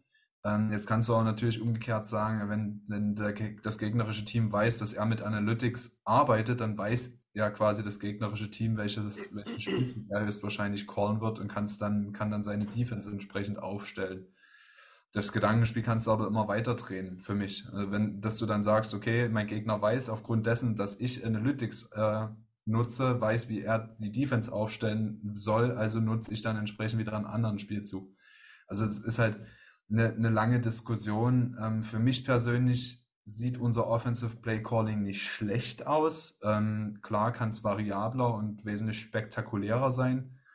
Ähm, aber ich würde ihm diese Saison noch geben und das ganze Team steht hinter ihm. Und äh, ich habe jetzt diese Woche erst gelesen, ähm, wir hatten noch kein ähm, Taunting, also keine Taunting-Strafe und lediglich eine Strafe wegen ähm, Personal Foul. Äh, das war ein Roughing the Passer. Mhm. Also die Disziplin im Team ist unfassbar hoch. Und das ist für mich ein Zeichen, dass die Coaches das Team im Griff haben, dass die Spieler hinter Zach Taylor stehen. Mhm. Ähm, und das ist deswegen, ich will ihn als Head Coach nicht missen, aber ich würde gerne, dass wenn es jetzt wirklich diese Saison mit dem Offensive Play Calling nicht viel besser wird, dass die sich offen und ehrlich im, im Hintergrund einigen, dass sie vielleicht ihm einfach einen, einen Playcaller mit an die Seite stellen, einen Offensive Coordinator, der dann entsprechend die, die Calls für die Offense übernimmt. Hm. Kannst du kurz sagen, äh, was Zach Taylor vorher gemacht hat? Wo kam der her? Der war QB-Coach bei den Rams. Also der, der hat selber QB gespielt, war dann QB-Coach von Jared Goff hm. Ähm, und hat jetzt quasi den ja schon relativ großen Schritt zum ähm, Head Coach gemacht. Äh, hat auch starke Züge von Sean McVay in seinem gesamten Scheme mit drin. Hm. Ähm, also will immer im 11 Personal spielen, also ein Running Back, ein Tight End. Ähm, Three Receivers auf dem Feld. Ähm, nimmt auch ähnliche Routenkonzepte, teilweise, teilweise lässt er ein bisschen was weg, teilweise nimmt er ein bisschen was zu, aber ich glaube, das würde zu weit führen. Ähm, ist aber, man merkt, dass er aus der Sean McVay-Schule kommt. Ähm, ja, ich glaube, die, die Nummer als Head Coach mit Play Calling ist eine Nummer zu groß für ihn. Ähm, da würde ich mir, glaube ich, eher noch einen, einen erfahrenen äh, Offensive Coordinator an der Seite wünschen. Nichtsdestotrotz ist er auch in einem Lernprozess. Also ich würde ihm genauso gut auch die Zeit geben, vielleicht über die Saison noch zu reifen und dann zu sagen, okay, wenn es nächste Saison ähm, nicht besser wird, dann nimm das Risiko. Entweder du play, callst gute Plays oder du verlässt uns als Head Coach. Mhm. Ähm, oder ihm die Entscheidung zu überlassen, sich in OC noch mit einzustellen. Mhm. Ja, aber wie gesagt, äh, Geduld ist eine Tugend und äh, gerade vom, vom, vom Quarterbacks-Coach zum äh, Head-Coach ist natürlich noch, noch ein größerer Schritt, äh, wenn man keine Plays gecallt hat vorher in seinem, auf seinem Posten. Ähm, aber ich finde bis jetzt sieht sie ganz gut aus. Ne? Also den Kredit hat er sich auch erarbeitet, denke ich, ne? den man ihm jetzt Ja, der, der, der, der Rekord spricht für sich in, ja. in einer Saison, wo du, ja, wie du vorhin gesagt hast, du hast die Vikings geschlagen im ersten Spiel, du äh, warst gegen die Packers halt war, das war ein absurdes Spiel mit 400 verschossenen Field Goals. Und dann schießt du die Ravens vom Feld letztes Spiel, als gäbe es keinen Morgen mehr. Ähm, also, ja, für, ganz ehrlich, schon alleine mit dem Ravens-Spiel hat er sich für mich den Kredit erarbeitet, diese Saison auf jeden Fall noch seinen Stiefel zu fahren. Hm. Ja, was man natürlich nicht verschweigen darf, und äh, das ist ja für uns auch ein bisschen Hoffnung. Ihr habt auch gegen die Bears verloren und ihr habt auch äh, euch gegen die Jaguars schwer getan. Ne? Das, ja. Äh, da, also ist nicht, nicht alles äh, wie, läuft nicht alles wie geschmiert. Es gibt auch immer noch mal Spiele, wo man sich ein bisschen schwerer tut. Ne? Ähm, kommen wir zu unserer Kategorie Snack a Player. Und weil Malte nicht so lange nichts gesagt hat und sich auf Stumm geschaltet hat mittlerweile, fragen wir mal Malte, welchen Spieler er aus Cincinnati abholen würde, um ihn äh, nach New York zu fahren? Ich äh, versuche ja immer mit so einer Überraschung um die Ecke zu kommen, weil alle jetzt denken, ja, der nimmt dann Bo oder Jamar Chase, weil das schön sexy ist im jetzt Moment. Den Longsnapper oder was? Äh, nee, das wäre geil. Den habe ich gar nicht, da weiß ich gar nicht, wie der heißt. ich, ähm, ich bin eigentlich schon so seit, seit 2018 so ein richtig heimlicher Fan von Mixen. Ähm, der, hat, der hat 18 und 19 über 1000 Yards gemacht ähm, hatte, äh, hatte 20 dann nur sechs Spiele gemacht äh, und da, aber auch da 400, 430 Yards, 450 Yards und hat jetzt schon wieder äh, fast 550 Yards gelaufen. Das heißt, der ist auf dem Weg, wieder die 1000 Yards Saison auf jeden Fall zu machen.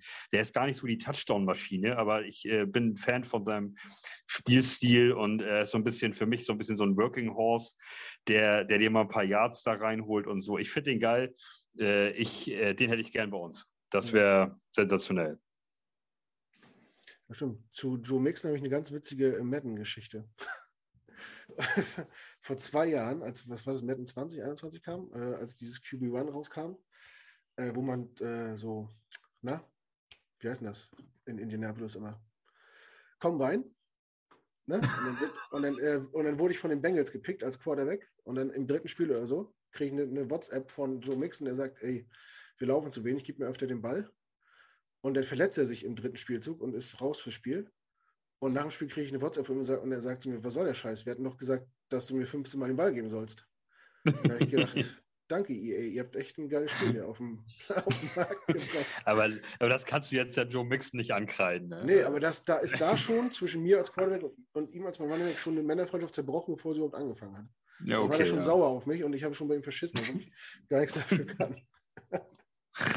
ähm, ich mache mal weiter. Ich, äh, äh, Erik hat ihn von angesprochen, ich würde Logan Wilson nehmen. Drittrunden-Pick der letzten Saison.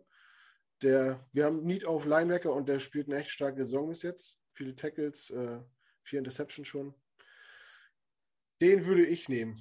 Unfassbar intelligenter Spieler. Ja, also, also ja finde ich auch. Also so die Highlights und so, das sieht schon gut aus und die Zahlen sprechen für sich. Äh, klar, äh, Burrow und Chase wären natürlich offensichtlich, aber ich glaube noch an Zach Wilson und wir sind Wide Receiver-mäßig nominell eigentlich gar nicht so schlecht aufgestellt, aber Linebacker wäre das natürlich eine enorme Verstärkung. Erik, wen würdest du nehmen? Ich glaube, ich kenne die Antwort, aber ich sage es trotzdem mal. Vielleicht täusche ich mich. Ähm, also ich pendel zwischen zwei Spielern. N nenn mal deine, deinen Tipp.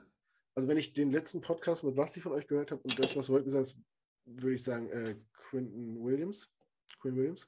Ja, also ich pendel zwischen Quinn Williams und ähm, oh, jetzt habe ich schon wieder den Namen vergessen. Warte, äh, John Franklin Myers. Okay. Ähm, der Gast, der von euch bei uns war, der ähm, hat ihn ja auch als Most Underrated Edge Rusher der Liga bezeichnet. Ähm, die Meinung teile ich auch. Ähm, wir haben auf beiden Positionen, wo ich die beiden jetzt snacken würde, nicht unbedingt den Need. Also wir haben äh, mit, äh, mit DJ Reader und mit, jetzt muss ich, jetzt, jetzt will ich es wissen, jetzt habe ich schon wieder den Namen vergessen. Das ist unfassbar. Larry Ogunjobi, jetzt, ich wusste mit O, äh, mit Larry Ogunjobi zwei richtig, richtig gute und starke Pass-Rusher, äh, äh, äh, Run-Stopper.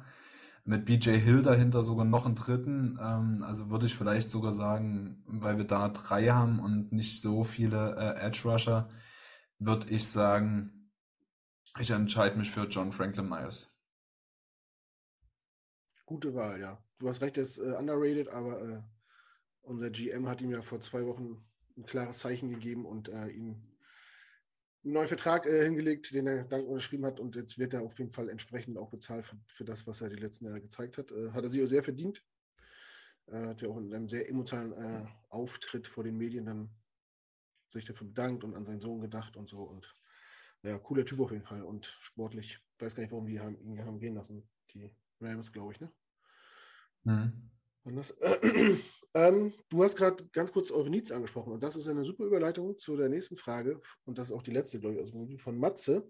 Der fragt nämlich einmal, äh, seht ihr euch in eurer starken Division, trotz der starken Division, in den Playoffs und anschließend die Frage, und da kommen wir zu dem Thema, wo äh, sind eure Baustellen? Wo habt ihr noch Schwächen? Wo müsst ihr in der nächsten Offseason noch angreifen, um aus einem guten Team ein sehr gutes Team zu machen?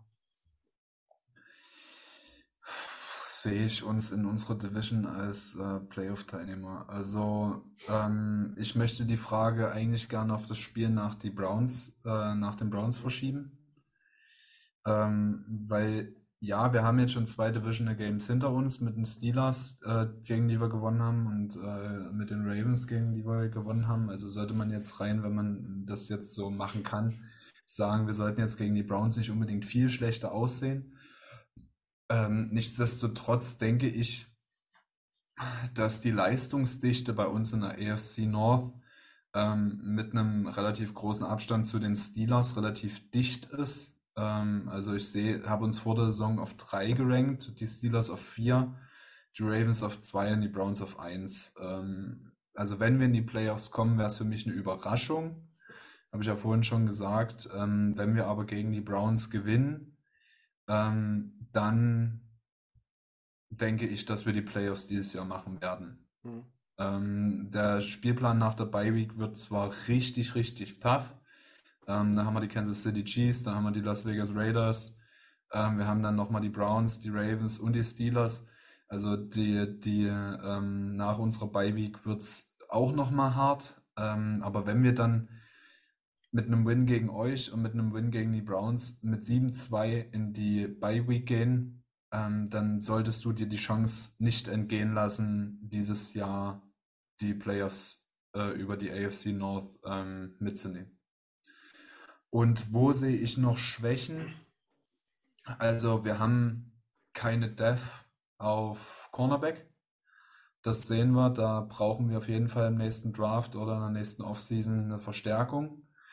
Ähm, wir haben mit Chido, mit Mike Hilton und mit, nee, ich, ich nenne ihn nicht, mit Chido und mit Mike Hilton haben wir äh, zwei gute Corner. Ähm, Mike ist ja der klassische Nicke, Chido ist ein Outside Corner. Also wäre noch ein, ein junger ähm, Corner für die andere Seite wünschenswert. auf Safety haben wir mit Jesse Bates, den müssen wir nächstes Jahr auf jeden Fall halten. Notfalls mit einem Franchise-Tag. Ähm, mir wäre aber lieber ein langfristiger Vertrag. Also da müssen wir auf jeden Fall was machen. Ähm, also auf Cornerback. Und ich würde auf Thailand gerne noch was haben. Also CJ Usoma ähm, macht eine unfassbar gute Saison so bis hierher. Ähm, aber uns fehlt auf Corner und auf Thailand einfach die Death. Also Drew Sample, den wir überraschend vorletztes Jahr als äh, Zweitrunden-Pick gepickt haben, ja, also er war zwar ein Blocking-Catching-Tight aber so viele Bälle catcht er jetzt nicht. Das äh, finde ich ein bisschen enttäuschend von ihm, dann auch jetzt nach zwei Jahren betrachtet. Mal sehen, wie es jetzt die nächsten Jahre sich entwickelt. Aber ich würde auf jeden Fall gerne auf Corner was haben und ähm, auf Tight Also nächstes Jahr im Draft äh, den ersten Pick auf Corner investieren, hm. den zweiten auf Tight oder je nachdem, wie es dann wie steht. Ja. Ähm, wie sieht es capmäßig bei euch aus nächstes Jahr? Hast du einen groben Überblick? Ja, ich, eigentlich recht gut. Also wenn ich es jetzt richtig im Kopf habe, haben wir Stand jetzt noch 13, 14, irgendwie so. Ich kann aber mal fix nachgucken. Da, nee, nur so, ob ihr jetzt irgendwie struggelt oder ob ihr noch Nein, äh, also wir sind entspannt. Äh, nein, nein, wir sind, wir sind äh, so ein konservatives Team. Ähm, ich sehe nicht, dass wir nächstes Jahr in Probleme kommen. Ähm, ich glaube, wir brauchen aber unseren Cap Space auch, um ähm, ja, Jesse Bates einen langfristigen Vertrag zu geben. Du musst ihn bezahlen. Und äh, ja, hm. also nächstes Jahr ist unser Cap Space Stand jetzt bei 64 Millionen. Oh ja, das, das klingt auf jeden Fall vielversprechend. Ähm, ja. ja. du hast die Division, äh, wir haben die kurz angesprochen wenn ich mich von nicht verguckt habe, dann hat, ist kein Team mit einem negativen Rekord bei euch, glaube ich, ne? Die Steelers sind 3-3. 3-3, ja. 3-3. Der Rest ist positiv. Platz. Und es gab halt auch noch nicht so viele äh, Division-interne Duelle, ne? Na, wir haben die meisten, deswegen wir stehen zwei, wir. Ne? Die anderen haben nur eins jeweils, ne? Genau, deswegen stehen wir ja auch auf, ähm, ja. auf eins, äh, weil wir halt die zwei Divisional Games schon hatten. Ja. Aber wenn ich mal einmal kurz was ein, für mich ist das ein ganz klasse, ganz glasklares Jahr für die Playoffs dieses Jahr. Die Browns und die Bengals gehen da rein. Die Steelers und die Ravens schaffen das nicht. Das, dafür ist die Saison zu lang. Und du siehst, wie die wackeln. Und das sehe ich bei den Browns und bei den Bengals bisher überhaupt nicht, dass die so äh, schlecht performen zwischendurch. Die verlieren mal, die haben natürlich auch jeder schon ein Spiel verloren, zwei sogar. Aber ähm, das für mich ist das ganz klar. Browns und ähm, Browns und Bengals gehen rein. Also nur mal als Einwurf. Aber das, äh, man sieht natürlich immer, dass äh, selber sein eigenes Team äh, sieht man ja gern sehr kritisch oder dann lieber vorsichtig. Ne? Also von außen, äh, ich, wenn ich das mir angucke, sind die für mich auf jeden Fall beide drin in den Playoffs.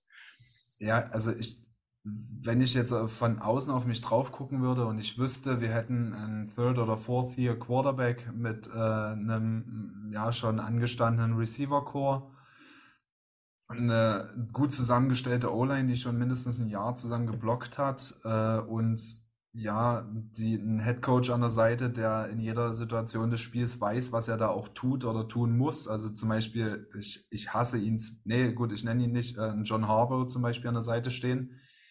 Äh, ich hätte jetzt Mike, äh, Mike Tomlin gesagt, aber ich mag ihn einfach nicht, deswegen kommt dieser Name mir ganz schwer über die Lippen. Ähm, also, wenn, wenn, wenn wir so einen Coach an der Seite hätten und die anderen Gegebenheiten wären, dann würde ich dir auf jeden Fall recht geben. Aber Stand jetzt, lass Burrow ein Rookie-Spiel haben. Er ist im zweiten Jahr. Äh, er hat jetzt quasi gerade seine erste Saison vollständig absolviert nach der letzten Woche. Er hat jetzt quasi die ersten 16 Spiele für uns gestartet. Ähm, ich sehe es jetzt noch nicht, dass wir so gefestigt in unserem Charakter sind. Und das, deswegen ist dieser, dieses Browns-Spiel für mich so ein Knackpunkt. Wenn wir gegen die Browns eine starke Performance hinlegen und uns null irritieren lassen in unserem Spiel, dann weiß ich, dass wir charakterlich so gefestigt sind, dass wir gegen alle, alle Arten von Offenses und Defenses bei uns in der AFC ähm, bestehen können. Ich habe noch ein bisschen äh, mehr Angst vor dem Pass Rush, der ähm, der Browns, weil der halt wesentlich äh, man-orientierter ist als äh, scheme-orientierter bei den Ravens. Dementsprechend würde ich dieses Spiel gerne abwarten, um diese Prognose fällen zu können. An dieser Stelle ist es mir halt jetzt gerade noch zu früh, weil wir die Browns noch nicht bespielt haben. Hm. Ja, ich meine, äh, ich möchte sagen, das ist für mich auch zurzeit die stärkste Division der NFL, vielleicht zusammen mit der äh, NFC West noch. Ähm, und mich würde es auch nicht wundern, wenn aus der Division drei Teams in die Playoffs gehen. Wenn ich mir die AFC so angucke, AFC so anguck, äh, ist es gar nicht auszuschließen, dass da äh, wahrscheinlich sogar, sehr wahrscheinlich sogar drei Teams äh, in die Playoffs kommen werden. Ich würde nicht mal sagen, dass wir die stärkste Division der AFC sind, sondern ich würde einfach sagen, dass die AFC über den Querschnitt wesentlich äh, ausgeglichener werden, ge geworden ist. Ja, das stimmt.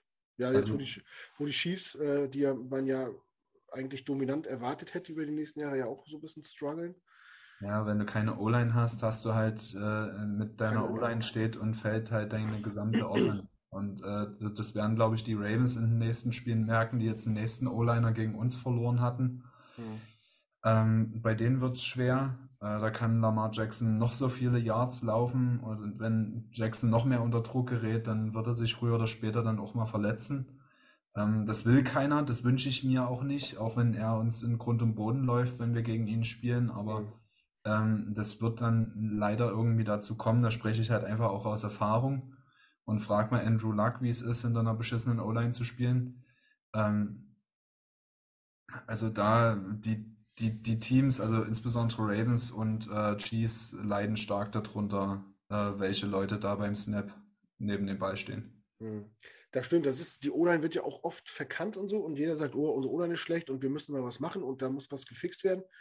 Die, Dinge, die Leute wachsen ja auf den Bäumen. Gute O-Liner verdienen gutes Geld und sind heiß begehrt. Und wer einen hat, der tut alles darum, den zu halten. Und äh, es, man sieht es ja jedes Jahr, es kommen ja auch kaum äh, passende O-Liner äh, in die Free Agency. Also die werden viel ja so wichtiger, viel wichtiger als das Personal als solches. klingt jetzt total böse.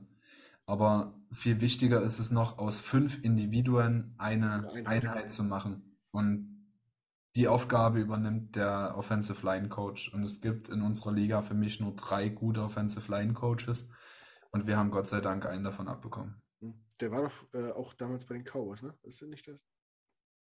Ja. Hat der nicht die Cowboys O-Line damals so stark gemacht? Ja. Ja, das stimmt. Das ist also typisch. Ne? Jede, jede Franchise sucht nach einem Franchise-Quarterback und nach einer Franchise-O-Line irgendwie. Der Rest, der Rest ist variabel austauschbar, aber das sind so Eckpfeiler, so. Äh, das hört man irgendwie vor, vor in jeder Free Agency. Ja, wir müssen O-Line was machen und wenn du keinen Quarterback hast, dann natürlich einen Quarterback suchen. Ja, ihr habt zum Glück einen gefunden, mit dem ihr sehr zufrieden seid, mit dem wäre ich auch sehr zufrieden. Äh, ja, falsches Jahr für uns, als wir, wir, oder ihr habt Glück gehabt, dass er in dem Jahr so hochkam. Das war das Jahr von Tour, ne? wo alle von Tour gesprochen haben, bis der sich die Hüfte gebrochen hat und auf einmal aus dem Nichts kam Joe Burrow irgendwo her. Naja, also. Das war der Draft, die wurden zusammen gedraftet. Das ne? war der Draft, ja. Tour und Burrow. Also genau. die, die, die Frage hat sich für mich nicht gestellt nach dem Championship Game. Also nach dem, nach dem Championship Game im College äh, und nach der Saison, die Burrow da in, in ja, ja, du, aber da war ja, da war ja Tua schon raus. Ich meine, aber vor der Saison ging es doch schon los. Also bevor der erste NFL-Spieltag gespielt war, wusste man doch schon, dass Tua im darauffolgenden Draft an 1 geht. Da ging es genau. darum, und dann, wer, ja, und dann hat äh, Burrow richtig, auf einmal hat Burrow äh, eine Saison abgeliefert, die seinesgleichen gesucht hat. Immer noch sucht. Ja, das stimmt. Gut, ähm, zum Abschluss, wir haben alle Fragen durch. Achso, und Jan wollte noch wissen, ob ihr euch äh, modernere Trikots wünscht. Bist du zufrieden mit eurem Outfit oder ist das ganz egal oder hättest du auch mal gerne so? Also wenn ich mir was wünschen würde, wären es nicht andere Trikots, sondern ein Helm. Ja. Also ich würde mir gerne einen weißen Helm wünschen für die Color Rush Trikots. Ich glaube, das würde richtig geil kommen. Weiße Hosen, weiße Stutzen, weißes Trikot und weißer Helm. Das wäre richtig Porno. Ähm, ich finde aber unsere Trikots äh, an den Ärmeln, also hier an den Shoulderpads, nicht mhm. optimal, ähm, weil ich das Gefühl habe, Holdings werden gegen uns ganz, ganz selten gefleckt. Und ich glaube, das hat was damit zu tun mit den Streifen, wie die Ach, auf der Schulter geformt sind. Ja. Ähm, weil die so, so, so eine Wellenform schon haben. Und wenn du die nach oben schiebst, dann erkennst du nicht richtig, dass diese Streifen, die, die ohnehin schon die Wellenform haben, dann halt mhm. eine andere Wellenform haben. Wenn du da gerade Striche hättest, mhm. dann würdest du das bei einem Holding wesentlich besser sehen. Also ist eine Theorie von mir. ähm, aber ich glaube, da würde ich mir ein Improvement wünschen bei. Also, was macht denn meine Kamera? Die wird ständig unscharf. Ähm, da würde ich mir ein Improvement wünschen, aber ansonsten bin ich mit unseren Trikots, also insbesondere das Color Rush Trikot, finde ich geil. Hm. Ähm, und ich werde mir auch nächste Saison äh, wahrscheinlich das Trikot von Evan McPherson holen. Das ist euer Kicker, oder? Ja, den wir jetzt dieses Jahr in der fünften Runde gedraftet haben. Ja. Auch ziemlich solide, ne? Also bei den Weiten ist er, hat er, glaube ich, drei, verfehlt, drei verschossen dieses Jahr, ne? Bei den Packers war es. Also bei den Packers hat er äh, einen 57 Jahre, 59 Jahre nicht getroffen, aber bei uns auf die falsche Seite im Stadion ist halt auch immer krass. Mhm. Darf man nie unterschätzen. Ähm, hat jetzt aber dieses Jahr schon vier für 50 Jahre gemacht, also vier Over 50s. Mhm. Ähm, ich habe mir gesagt, bei fünf bestelle ich es mir. der, typ, der Typ hat einen Hammerhuf, das ist unfassbar. Ja, hatte ich auch gesehen, die Statistiken. Äh, gut. Ja, dann äh, zum Abschluss wollen wir noch alle ein bisschen tippen oder ein paar Bowl Prediction raushauen. Malte war schon so lange so ruhig. Malte, dein Tipp für Sonntag. Ich, ähm, wie immer, ich kann, ich tippe einfach nicht gegen die Jets, egal was passiert und egal wie die Vorzeichen sind. Ähm, ich, ich muss tippen, die Jets gewinnen 28-17. Jo. Ja, ja, was soll ich machen? Also ich, muss das, ich muss das kurz für mich verarbeiten. Da dauert ein bisschen. Vier Touchdowns. Ich tippe ich tipp einfach nicht gegen die Jets. Ich kann ich tippe, ich tippe. Wir müssen Punkte machen, sonst, äh, weil, weil die Bengals werden Punkte machen. Also wir, wir werden nicht mit drei Field Goals oder so da rausgehen können. Also wir müssen irgendwie punkten. Aber ich, okay, ich tippe einfach nicht gegen die Jets. Wer macht, wer macht die Touchdowns? Also, ja, wir haben schon, nö, wir haben schon so ganz, also Carter Moore hat jetzt den ersten gemacht, zwar durch Lauf und nicht durch, äh, nicht durch, nicht durch die Luft. Und äh, Davis hat, hat schon ein paar Touchdowns gemacht. So ist das nicht. Also wir haben schon ein paar Receiver, die auch was fangen können. Also so, also und wir haben auch einen, und Carter macht das gut in seinem, in dem für einen Rookie Running Back ist das absolut in Ordnung. Also das, äh, ich, wir haben auch, der hat glaube ich gegen die Falcons, glaube ich, einen Touchdown gemacht, Carter in London. Ähm, also das, wir haben schon Leute, die Punkte machen können. So ist das nicht. Ähm, und das es ist ja auch immer so, sehen wir auf einmal New York Jets, gut, Zach Wilson ist nicht, nicht drin, aber sehen wir aus Versehen die New York Jets wie gegen die Tennessee Titans, habt ihr da wahrscheinlich auch mit zu tun. Ähm, sehen wir die New York Jets, die gegen die Patriots gespielt haben, dann eben nicht. Dann könnt ihr eure vierte Mannschaft rausstellen. Aber das werden wir halt eben Sonntag erst rausfinden können. Also der Tipp ist einfach nur, ich tippe nicht gegen die Jets. Ich kann, ich tippe einfach nicht gegen die Jets. Ich wette auch nie äh, Jets-Spiele. Auf dem Wettschein sind sämtliche Spiele, aber kein Jets-Spiel. Ich tippe einfach nicht gegen sie.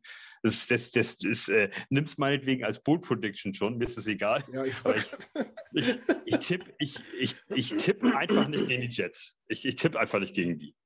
darum, darum ist es eigentlich, es geht eigentlich nur darum. Ich wette nicht gegen, auf, auf das Team, an dem mein Herz hängt, aber gegen die wette ich einfach nicht. Oder gegen die äh, tippe ich einfach nicht. Okay. Also ist das auch automatisch deine, deine Bold Prediction, sagst du? Mm. Nee, Bold Prediction, Moore macht zwei Touchdowns. Okay. Gut. Äh, Erik, dein Tipp und auch gerne von dir auch ein paar Bold Predictions, wenn du magst. 27, 15 für uns. Ich mag Skorigami, deswegen mag ich so eine ungeraden Ergebnisse. Hm. 11-6. Ja. ja. 27, 15. ähm, und Bold Predictions. Was ist eine Bold Prediction? Ähm, ich würde sagen, Sam Hubbard und Trey Hendrickson haben zusammen 5-6 und Burrow wirft drei Touchdowns. Okay. Du, was mache ich denn jetzt? Dann tippe ich. Also ich glaube, wenn wir irgendwas erreichen wollen, dann wird es ein ganz ganz schlimmes Spiel zum Zugucken, also zumindest wer Offensiv-Football mag. Ich glaube, deswegen tippe ich auf ein 13 zu 10 für uns. Und ich sage, Michael Carter läuft 150 Yards und zwei Touchdowns und wir haben, wir für, äh, wir verursachen keinen, also wir haben keinen Turnover, wir verlieren den Ball nicht. Aber dann müsst ihr den Extrapunkt verschießen. Wieso? Na, weil wenn er 13 zu 10 gewinnt und nee, er zwei Touchdowns wir, läuft. Ja, wir gehen ja einmal für zwei und schaffen es nicht.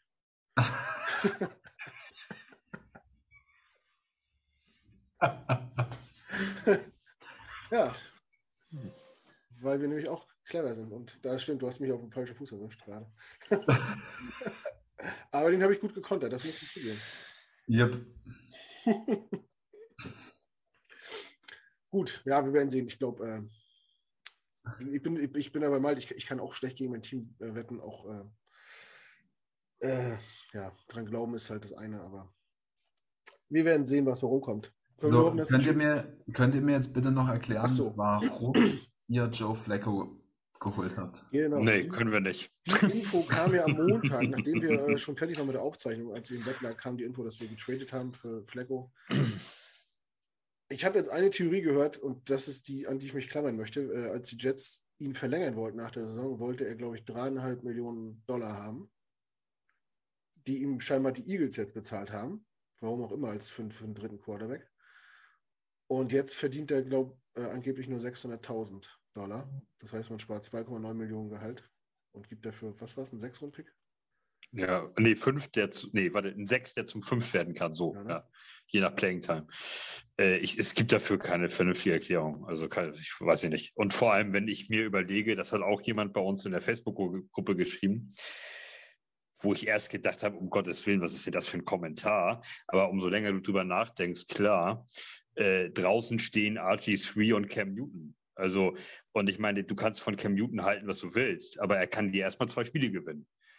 Also das, ob er das mit den Jets kann, sei jetzt mal dahingestellt. Aber der ist, also, und ob du dir so einen Charakter auch da hinholen willst und so, ist ja alles, das steht ja auf einem Blatt Papier. Es geht ja erstmal nur um eine Leistung. Und ich meine, du kannst, Cam Newton hat ein bisschen, das Feuer ist so ein bisschen raus. Seine beste Saison war die Super Bowl-Saison in Carolina. Alles in Ordnung. Aber ähm, den hättest du jetzt garantiert auch für eine Million gekriegt oder irgendwas. Also bevor er da draußen steht, hätte er sich doch für zwei, drei Spiele oder auch fünf meinetwegen das Trikot von den Jets übergezogen. Und Graus cutten kannst du immer wieder jemanden. Also ich hätte, also Cam Newton muss es ja auch gar nicht unbedingt sein. RG3 steht ja auch noch draußen. Also es ist egal. Also, äh, aber es ist, also fangen wir, fangen wir mal so an. Die Spiele, die Flecko gemacht hat für Darnett, waren in Ordnung. Aber da war es auch ein anderer Headcoach und ein anderes System. Mhm. Äh, Warum, wieso? Ich habe jetzt noch mal gehört, das hatte ich auch überhaupt nicht mehr auf dem Schirm. Joe Douglas hat mit ihm bei den Ravens zusammengearbeitet oder, oder hat ihn für die Ravens empfohlen, irgendwie sowas. Er hat ihn gescoutet damals, glaube ich. Gescoutet, ja. Das, vielleicht ist das irgendwie noch, noch so eine Verbindung da. Ich, wir werden sehen, was dabei rauskommt. Ich, keine Ahnung. Es ist natürlich so, Mike White ist nicht umsonst, steht er im Rooster da, so wie er steht und, und also der hat auch nicht so viel gezeigt und klar kannst du jetzt notfalls mit ihm die Saison für uns, man muss es ja mal einfach so sagen, auch ganz realistisch und ehrlich, die Saison ist ja sowieso äh, für uns gelaufen. Wir reden hier nicht mehr darüber, ob wir ähm, es noch in die Playoffs schaffen oder irgendwas. Es wäre natürlich trotzdem schön, mal so für die Fanbase und für die Stadt und wie auch immer, wenn da vielleicht doch nochmal irgendwie zwei, drei Siege bei rauskommen. Äh, aber du musst jetzt ja nicht alles daran setzen, hier noch mit aller Gewalt irgendwelche Spiele zu gewinnen. Also es ist ja nicht so, dass du jetzt irgendwie knapp noch davor bist, oh Gott, wir müssen noch dreimal gewinnen, dann sind wir in den Playoffs oder irgendwas. Äh, so ist ja nur auch nicht. Also und das von daher, äh, ja, Gott, aber Flecko, so Sinn ergibt es im Moment nicht. Es gibt, gibt mehrere Gerüchte und wenn von allen ein bisschen was da dran ist, dann ergibt das ja irgendwie ein ganz schlüssiges Gesamtbild. Und ja, meine Güte, dann ist es eben Flecko jetzt nochmal für ein paar Spiele. ist dann so. Man kann, oder ich hoffe nur, dass äh, dadurch, dass Joe Douglas ihn ja schon mal länger und besser kennt, äh, er mehr in ihm sieht und charakterlich besser einschätzen kann als wir von außen, weil das, was man letztes Jahr gesehen hat, das sah halt nicht nach Teamplayer oder, oder Mentor oder Leader aus, sondern schon ein Stück weit egoistisch, aber das ist halt auch nur von außen betrachtet, da kann man halt nicht hintergucken. Ähm, und ansonsten, ich finde halt, wenn man äh, einen Backup-Quarterback hat, der sich halt in der, in der äh, Preseason den Roster-Spot erarbeitet und erkämpft, Digga, dann lass ihn spielen, wenn sich dein erster Quarterback verletzt. Dafür ist er da. Wenn du kein Vertrauen in ihn hast, dann, set, dann ersetz ihn vor der Saison und geh nicht mit ihm in die Saison. Du musst dann, du musst einen Backup-Quarterback haben, den du zutraust, auch mal drei, vier, fünf Spiele oder auch zehn äh, NFL-Spieler abzuliefern, wenn deine, wenn deine Eins raus ist. Und das ist halt ein Problem, das hätte man vor der Saison angehen müssen, glaube ich. Ich weiß nicht, ob man es unterschätzt hat. Gute Backup-Quarterbacks laufen ja auch nicht rum wie sonst was. Ne? Da äh, ist man ja auch froh, wenn man jemanden hat, dem man vertraut. Ähm, schwierige Situation. Aber weiß nicht. Du kennst ja Fleck auch ein bisschen besser. Du hast ihn ja auch ein paar Jahre äh, öfter mal gesehen.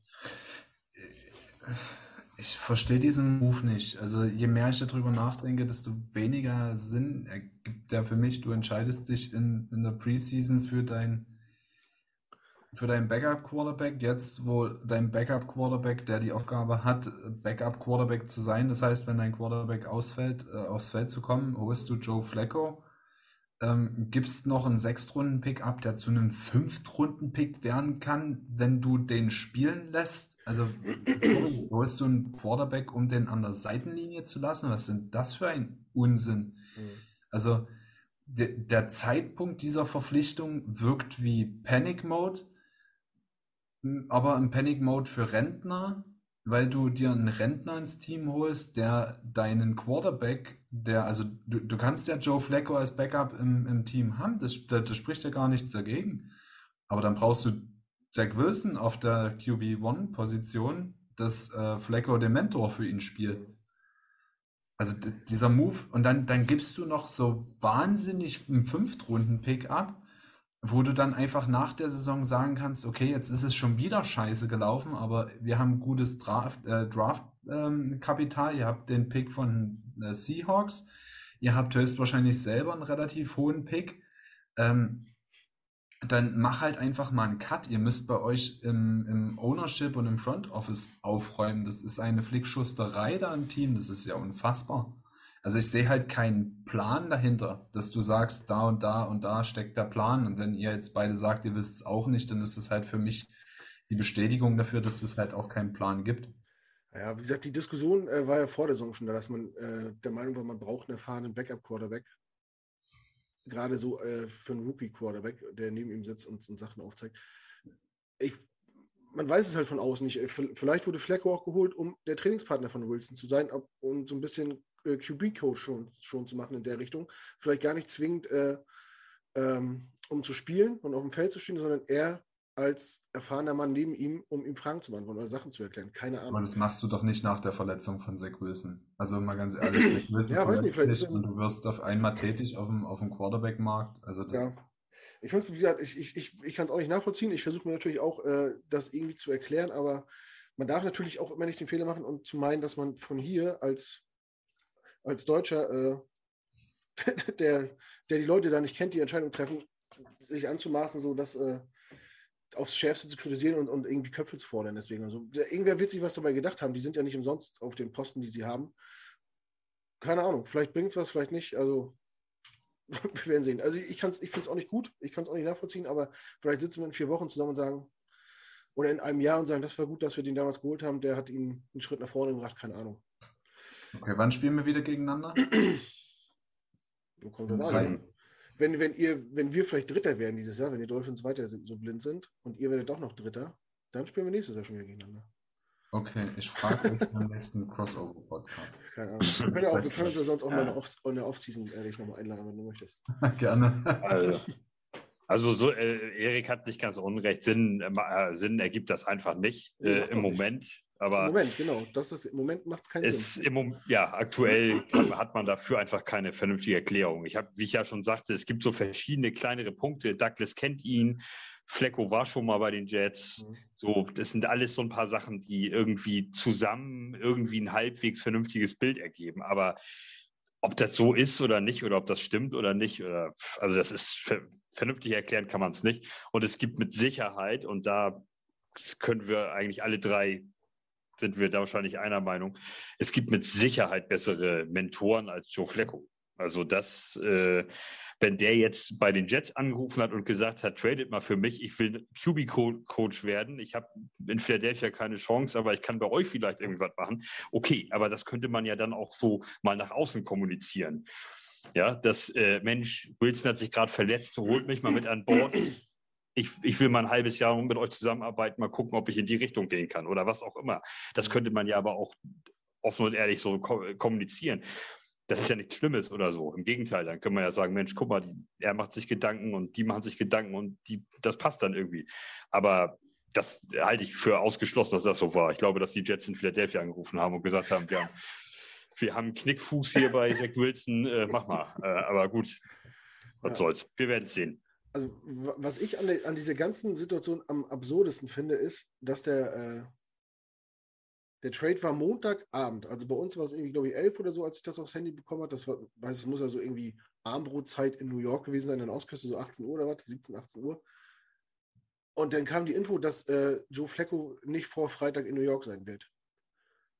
Ich meine, das ist, äh, ich glaube, Philadelphia, New York sind, glaube ich, zwei Stunden Autofahrt. Hotels gibt es in, New York, glaube ich, auch genug. Wo ist, wo ist denn da das Problem? Hast du das verstanden, Malte? Hast du gelesen, hast du das bestimmt, oder? Dass er erst Freitag kommt?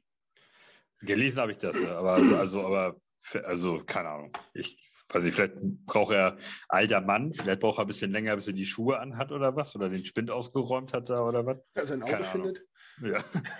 ich, ich, weiß nicht. Ich weiß nicht, warum der ewig lange braucht, um, um, um von Philadelphia nach New York zu kommen. Also der, das finde ich besser. Also absolut keine Ahnung. Auch, auch so, ein, so ein Indiz irgendwie, dass man vielleicht ihn gar nicht zwingend äh, spielen lassen will. Sonst hätte man auch gesagt, hm. Ja gut, er spielt ja, nun, er spielt ja nur definitiv nicht, das wissen wir ja nun schon, aber äh, ich weiß, vielleicht, äh, es äh, war Philadelphia, spielen die auswärts, haben die auswärts gespielt, war der noch unterwegs oder irgendwas? Lag der noch in San Francisco auf der Mutti und, und deswegen hat er nicht gepasst, dass er so schnell kommt? Oder, Sein Bruder kommt aus San Francisco? Nee, das ist möglich. auf, auf der Mutti. äh, Leute. Äh. Ich gucke mal eben, wo die, wo die gespielt haben. Vielleicht ist das, dass der irgendwie noch unterwegs war oder was und das passte nicht oder ich kann es mir gar nicht vorstellen. Äh, innerhalb der USA, da kannst du doch hin und her, wie du lustig bist. Ja, länger als sechs Stunden kannst du innerhalb. Die haben in, die haben in Detroit gespielt. Von Detroit ist es mit dem Flugzeug eine Stunde nach New York. Naja, siehst du. ja. Es gibt für es, äh, das, die, dieser ganze, die ganze Joe Flecko-Geschichte von A bis Z nee, hinterlässt so ein, nee, Quatsch, das, war, äh, das ist diese Woche. Entschuldigung. Hinterlässt so ein paar Fragezeichen. Ein paar, das, das hinterlässt ein großes Fragezeichen. Sie haben Sonntag spät bei den Raiders gespielt. Das ist schon ein bisschen weiter zu fliegen. Das, das eine, stimmt. Eine andere Zeitzone, da braucht man vielleicht eine Woche, um Möglich, ja. Stimmt, der ist, auch eine, der ist auch eine Woche eher zu den Raiders angereist, um sich an die Zeitzone dann anzupassen. Ja. Vielleicht hat er die äh, Dings hier, die Dennis Bergkamp-Krankheit. Er fliegt nicht, er fährt über mit dem Auto hin oder mit der Fähre. Deswegen fliegt, fährt er schon eine Woche vorher. ja, zum Fuß, wa? Ja, oder zum Fuß. Gut. Ähm, sind wir durch, würde ich sagen. Oder Erik, möchtest du irgendwas wissen über unsere Franchise? Nee, also äh, für, für diejenigen. nee, danke, sagt er. Na, na. äh, nee, wir hatten eine sehr lehrreiche äh, Unterhaltung mit dem Gast von euch. Also ich will es einfach nie sagen, nie weil ich denjenigen nie mag oder weil ich es nie äh, sagen will, sondern halt einfach, um vielleicht auch für uns Werbung zu machen. Vielleicht hört ja der eine oder andere von. Doch, doch. Also ich, hab, ich kann sagen, ich habe euren Podcast gehört, mir hat er gut gefallen. Auch jetzt nicht nur, weil es um die Jets ging, ich höre auch so ab und zu mal rein.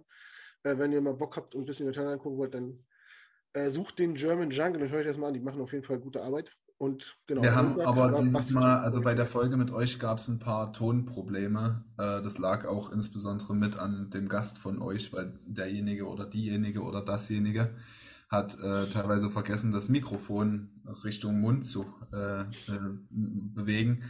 Äh, dementsprechend ähm, haben wir da ein paar Lautstärkeprobleme. Also äh, einfach mal den Finger an der, am Lautstärkeregler halten. Machst du, willst du jetzt bewusst nicht spoilern, damit mehr Leute da reinhören? Er hat nämlich ja, bei Twitter okay. geschrieben, dass, er, dass, er das selber bei Twitter geschrieben, dass das Mikro nicht vom Mund war. Und deswegen war er so leise. Wie willst du in der, in der, heutigen sozialen Medienwelt noch irgendwas geheim halten, Erik? Das ist doch auch eine Farce. Okay, Basti war bei uns. Ja, sorry. Ja, hört mal rein, ist auch lohnenswert, hört man, äh, lernt man auch viel über die Bengals noch nehmen, was man ja heute nicht gehört hat. Ähm, sympathische Truppe auf jeden Fall. Vielleicht sieht man sich mal wieder bei so, bei so einer Watchparty, das hat mir auch Spaß gemacht damals. Gerne doch. Ähm, ja, ansonsten sind wir, glaube ich, durch soweit. Ne? Wir müssen das nicht künstlich in die Länge ziehen. Ist auch schon mhm. 11 Uhr mittlerweile. Ähm, Malte, du noch ein paar letzte Worte? Nee, bleib, bleib positiv. Jets, genau. bleib positiv. Denk grün. Erik, möchtest du noch was loswerden?